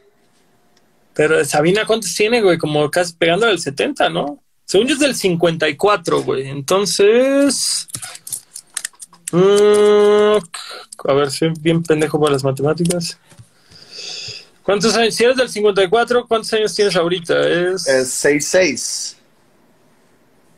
66, ok. Pues no, sí se alcanzas, güey. 76 todavía se logra, güey. Todavía se logra, ¿no? Pero pues ya el señor anda dando las nalgas, cayéndose escenarios y la madre. No sé, cabrón, es, es un sueño que, que estaría muy cabrón. Para mí, o sea, en español sería como que eh, el featuring perfecto para mí, güey. O sea, sería como un sueño. Güey, ¿cómo si... O sea, dijiste, no, pues es que sí me gusta, pero no como patata, mames, sí te gusta un chingo, aparentemente. No, sí me gusta un chingo, pero no, o sea, sí soy fan, pero ya en meterme en una discusión sabinera no lo logro, o sea, no, no, no, me quedo callado no estás tan versado en el tema. No estoy tan versado en el tema, exactamente. Las canciones que escucho. Es que mi jefe, güey, fue el que me, metió al rock and roll, me metió a, Sabina, me metió a, Springsteen. Eh, y ahorita mi jefe escucha, güey, de que Rocío Durcal, cabrón. Entonces, yo llego con mi ah, me metió a Alice Cooper también, mi jefe era muy fan de Alice Cooper. Entonces llego con mi jefe y me tomé una foto con Alice Cooper hace como un par de años y se le enseño de que, ah, cabrón, este güey sigue vivo. Como que mi jefe ya se despidió de todo su ser pasado que le gustaba el rock, güey. Entonces ya no tengo con quién platicar este pedo. Pero pues sí, o sea, Sabina, mi jefe es bien fan de Sabina, pero le dije, sobre, vamos al concierto. Ah, es que me da hueva. Y digo, ¿cómo cabrón? Entonces por eso. justo los jefes tienen ese pedo que. Y, para mí ha sido una lección, porque mi jefe es igual, güey. Que me dice, es que siempre quise ir a tal lado. Ah, vamos. No, qué a ir al aeropuerto y estar ahí. puta. Y dices como, si no disfrutas, güey, la mierda que quieres hacer ahorita, cuando sea ruco ya ni la vas a querer hacer, güey, aunque puedas hacerla. Y ese es mi pedo, porque pues yo tengo 39 y no tengo hijos, y cuando tenga hijos, cuando mi hijo tenga 12 años que va a jugar fútbol conmigo, va a tener yo pinche 60 y de que, a la madre, güey, no sé, cabrón. Son pensamientos que se me vienen de repente. tuvimos suerte de tener papás relativamente jóvenes, güey. Y no lo notamos, güey, la neta, güey. Sí, güey. Sí, la neta, la neta, la... yo tuve mucha suerte que todo, que, que mi jefe me metió al, rock and roll, güey. O sea, él no toca nada, pero a él le gustaba todo ese pedo. Él me compraba los cassettes y la chingada. Y qué bueno que pasó eso y que no soy un abogado, güey, infeliz. Ya estaría pelón, güey, estaría gordo. ¿Tu jefe igual es abogado? No, mi jefe era... Es, bueno, es, porque sigue, pero ya no, ya, ya se retiró, era contador y pues le dio por el lado de empresarial. Pero, güey, al Chile... Eh, es lo que más le agradezco, bien cabrón, que, me haya metido al, rock and roll. Güey, cuando, cuando te explotó la carrera con Panda y este pedo, tu jefe andaba tripeado de no mames, neta, va a pasar esto. O sea, ¿sí te apoyaba cabrón con el proyecto desde siempre? o Me, me apoyaba eh, moralmente, digamos. O sea, era que va, dale, güey. Eh, de hijo, nunca vas a vivir de esto, pero échale ganas. No, pero me, dijo un chingo que, tenía que acabar mi carrera, güey. Que porque él dice, tienes que tener el plan B, ese colchón donde caer cuando, cuando fracases, de, para mandarlo así de una manera. Y me fue a ver, me ha ido a ver a dos conciertos en toda mi vida, uno con Panda y uno solista. Ahora. Este, pero los dos, el, vato ha sido la persona más feliz del mundo, güey. Pero nada más ha ido a dos. Está, está cabrón eso. Güey, mi jefe, cuando yo mandé a la chingada a ser abogado y todos los 27, güey, que empecé con este rollo, le dije a mi jefe, no, ¿sabes qué, güey? Ya me voy a ir porque voy a estar de gira con mi proyecto de rap. Mi jefe, ¿cómo que tu proyecto de rap? ¿De qué hablas, güey? Así ese güey no tenía idea. Él se había quedado en que yo tocaba la guitarra más morro y hasta ahí, güey y nunca me vio tocar hasta ahorita en el Metropolitan y el cabrón ni me dijo que iba a ir, güey. Cuando lo encontré después, dices que bueno, güey, porque justamente la pinche presión de decir, pues a este güey no le gusta lo que hago, no estaba de acuerdo en que hiciera esto ni nada y de pronto pues que me vean mi mejor momento, güey, con pinche escenografía chingona, lugar así lleno de la madre, dices, qué bueno que no sabía que fuiste porque no me lo hubiera pasado bien si hubiera sabido que estabas allá, güey. De la, del pedo de quiero impresionar a mi jefe, quiero impresionar a mi jefe, o quiero que lo disfrute, o no, No, y deja tú, la primera vez que me fue a ver fue el, la- el primer show que dimos en el Auditorio Nacional, güey. Y los boletos que nos daban para nuestros amigos, familiares, etcétera, están en la fila 4, güey. Oh. Entonces, todo el concierto estuvo mi jefe ahí, güey, al pinche 5 metros de mí, güey. Entonces sentía que me estaba juzgando todo el tiempo. Pero chingón, es, es una gran experiencia de ver a tu jefe ahí eh, orgulloso. Y luego ahora que me fue a ver a- aquí a Monterrey en, en el pabellón M, y pues el, el- el- y no, no, no, mentira. Ha, ha ido a tres, ha ido a dos eh, eh, aquí en Monterrey solista, en el pabellón M y en el Show Center. Y pues el vato ya, con el auditor no se toma. O sea, no, no, no venden pisto, no, no te lo puedes llevar a, a- a los asientos, pero en esta ocasión, pues ya como que se puso pedón el güey, de que déjenme subir a decir unas palabras y la chingada. Chingón. Está chido, güey. Jefes, jefes siendo jefes, güey. No hay de otra, güey. Oye, entonces, ¿qué pedo? Eh, ¿Vas a salir de gira cuando regrese a la vida? ¿Vas a sacar disco? Yo también, güey. Pues a ver si nos vemos por ahí, cabrón. Padre, hagamos algo, güey. La neta, compartir un escenario estaría con madre, güey. Sería, súper una gran experiencia, güey. Intentémoslo aunque sea, güey. Si no, a ver qué chingado sale, güey. Y ahí, pues nos vamos de, de fiestona con el Aldo o así, güey. Aunque no toma ese güey, puro café. Yo sí tomo, y tomo café y tomo cerveza y tomo whisky, así que vámonos. Sin un problema. Pues a ponernos de acuerdo. Ahí, ya te- ahí tengo tu WhatsApp ya, güey, para cotorrearla.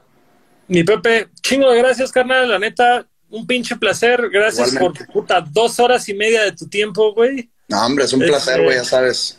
Pregunta, güey, ¿tienes 10 minutos más? Porque me mandaron un chingo de preguntas para ti, güey. O Ándale, va. Vamos así, sin pensarlas mucho, güey. Dale. Um, ah, chingas madre. Primera pregunta, ¿cómo fue trabajar con Badía? Ya, ya la sacamos del camino, güey. Eh, chingón, la neta. Eh, ahí está. Lo, vas a, lo vas a dejar en tu Instagram TV. Esto. Vamos, a, su- vamos a subir esto a Spotify y a YouTube. Ah, bueno, pues es, el- lo primer, es el primer tema que tocamos, ¿no? Exacto, exacto. Por eso digo, ya, ya, ni modo. ¿Has escrito canciones para otros artistas? Sí. ¿A- Pero ¿Alguno no- que puedas confesar o son No, porque le, hasta nos pusimos, es que éramos, bueno, sí lo he hecho también yo solo, pero tengo un seudónimo, güey. Eh, y, y la neta prefiero... prefiero mantener el misticismo? que- sí, no, no es misticismo, güey. no, pero sí lo he hecho. Eh, momento vergonzoso en un concierto. que se me olviden las letras, eh, que pasa muy seguido. Eh, tuve- tengo una muy mala, muy mala memoria de un concierto en Mérida que me puse muy pedo y, y dije muchas pendejas, na- na- nada, nada ofensivo, pero dije muchas mamadas, empecé a tocar otra canción, todo mal, güey. Y, y desde ahí como que cambió un poco mi mentalidad en cuanto a, a tomar durante un show. Eh, ese, eh, eh, ese show como que nunca se me va a olvidar, güey. Me, me- me dio una cruda moral al día siguiente, súper cabrón. Eh, ¿Qué más? Creo que no, güey. Ah. Creo, creo que eso. ¿Cómo lidias con el hate? Estoy mega acostumbrado, güey. O sea, soy, ya tengo la piel de lagarto, te mamaste.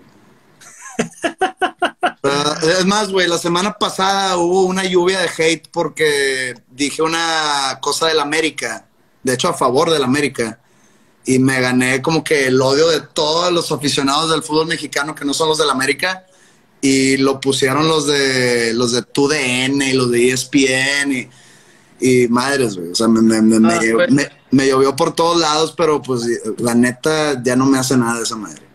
Güey, hay una cosa bien fea, sobre todo ahorita en el internet, güey, que es este pedo de decir hijos de su puta madre que no comparten mis noticias de mi música, no comparten mis videos, Exacto. pero no vaya a ser algo que no tenga nada que ver, güey, con música, güey, porque ahí van, güey, de pinches chismosos a sacarlo. Sí, güey, está cabrón. Y, y yo entiendo que, por ejemplo, esos medios, porque esta entrevista fue eh, en ESPN, y yo entiendo que agarran algunos, algunas frases que dije y lo ponen como, como titular.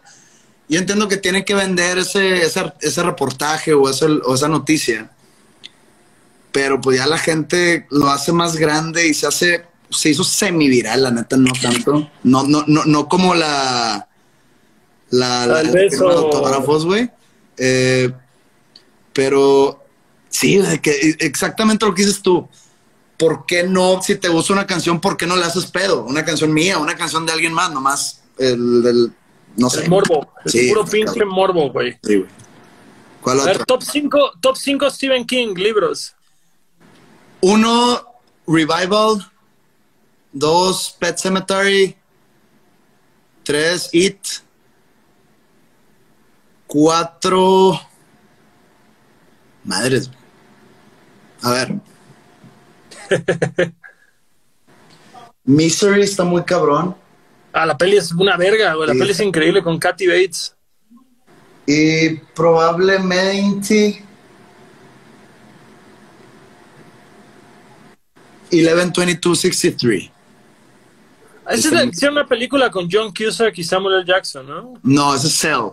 Muy mala película y muy mal libro. Eh, esta fue una serie con James Franco, pero la serie no, no le hizo, no le hizo, la neta no le hizo justicia al libro. El libro está muy cabrón. Se trata sobre tratar de, de evitar el asesinato de Kennedy.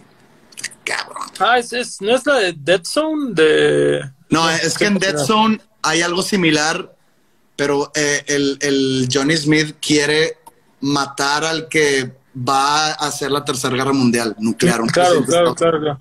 Por cierto, Cronenberg, güey. Cronenberg, Cronenberg. Zone genio. es de Cronenberg, sí. Cronenberg Esa- es un puto genio, güey. Esa la de Dead Ringer está muy cabrón. Güey, la de Existence. ¿Has visto Existence? No, güey. Verga, es como The Matrix antes que The Matrix, güey, pero todavía más enferma y más cabrona, güey. Creo, genuinamente creo que The Fly es intocable, güey. Creo que no hay una peli más cabrona que The Fly, güey. O sea, pero Shivers está poca madre, eh, la de Naked Lunch estaba enferma, o sea... Luego ya eso, cuando, cuando se, se des- ya se hace cagar la cabeza con Videodrome y cuál es la otra que Ah, también. Videodrome, claro, güey. eh, eh, Scanners. eh, Scanners, exacto. Scanners, no mames. Es que es eso, güey. Todo, toda su etapa body horror es un puto amo Sí. ese, güey. Sí. Totalmente. Creo que su hijo anda ahí haciendo cosas también, ¿eh? Algo Ah, no. por ahí. Yo, yo vi que hace poco hicieron un remake, unas hermanas canadienses que son directoras de cine, güey, hicieron un remake de la de Rabbit. Y así de que salió hasta en Fangoria, anunciada todo chingón. Subieron fotos a Twitter y Twitter le cerró, güey, la cuenta a estas morras por pues, material gráfico. La madre, ok. Y se armó un escándalo en internet, güey, porque todos decían como, güey, vete a la verga, güey, ¿cuántos periódicos no suben esto? ¿Cuántas cuentas de narco no suben esto? Estas morras subieron algo que ha salido en periódicos, en revistas, tienen una carrera, han escrito para Marvel, así todo, y le cierras la página, chinga a tu madre, güey. Sí, güey. Pero creo que ya no la recuperaron. Última pregunta. Venga. ¿Tienes alguna anécdota paranormal? Sí, pero está muy larga, güey. Eh, fue, digo, de hecho, y, no por colgarme medallas ni por eh, hacerme anuncios, pero eh, está escrita en un, en uno, en un libro que, que- escribí, güey. Un, un capítulo habla sobre mi, mi experiencia. Estaba chiquillo, estaba viviendo en Wisconsin y según yo se me apareció el fantasma de una monja asesinada donde, está, donde es- estábamos estudiando.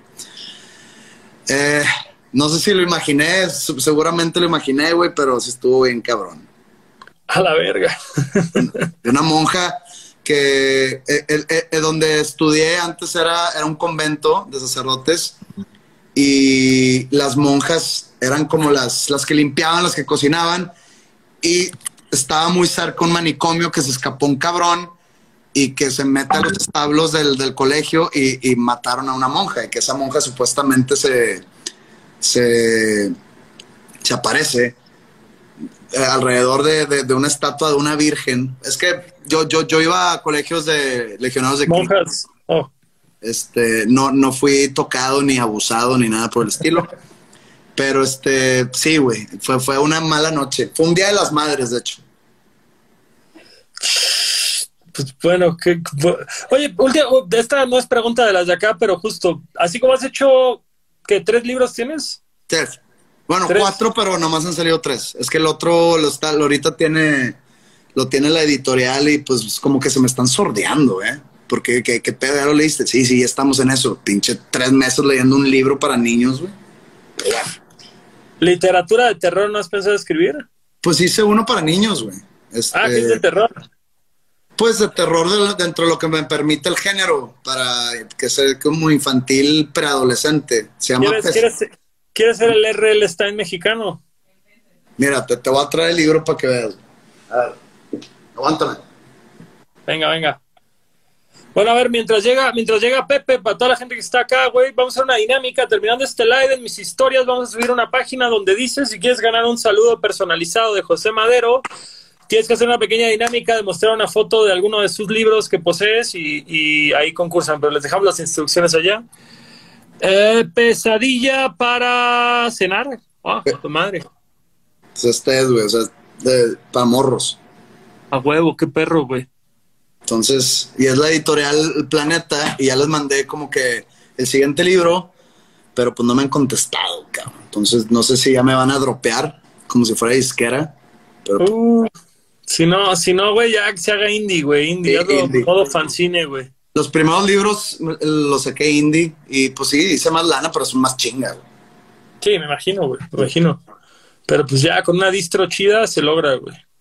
Sí, güey. Mi carnal, ahora sí, güey, vamos casi para las tres horas. Te mando un pinche abrazote. Muchas, muchas gracias por todo. Eh, ya les dije que hay una dinámica aquí para que ganen un saludo personalizado. A huevo. Y para que te animemos a que hagas ese live en dos semanas, güey. No, no, no sé si se vaya a hacer, pero si sí, esperen el anuncio. Ya está, carnal. Perfecto. Carnal, un abrazote, que estés muy bien. Gracias por tiempo. Buenas noches, güey. Gracias por la invitación. Y gracias, a, todos por aguantarnos. Sobres. pues así quedó nomás. Quien quiera un saludo personalizado de José Madero, chequen ahorita las historias, se postean en este preciso momento. Yo soy Longshot, síganos para más cosas, sigan a Leche Star que hace esto posible. Ánimo.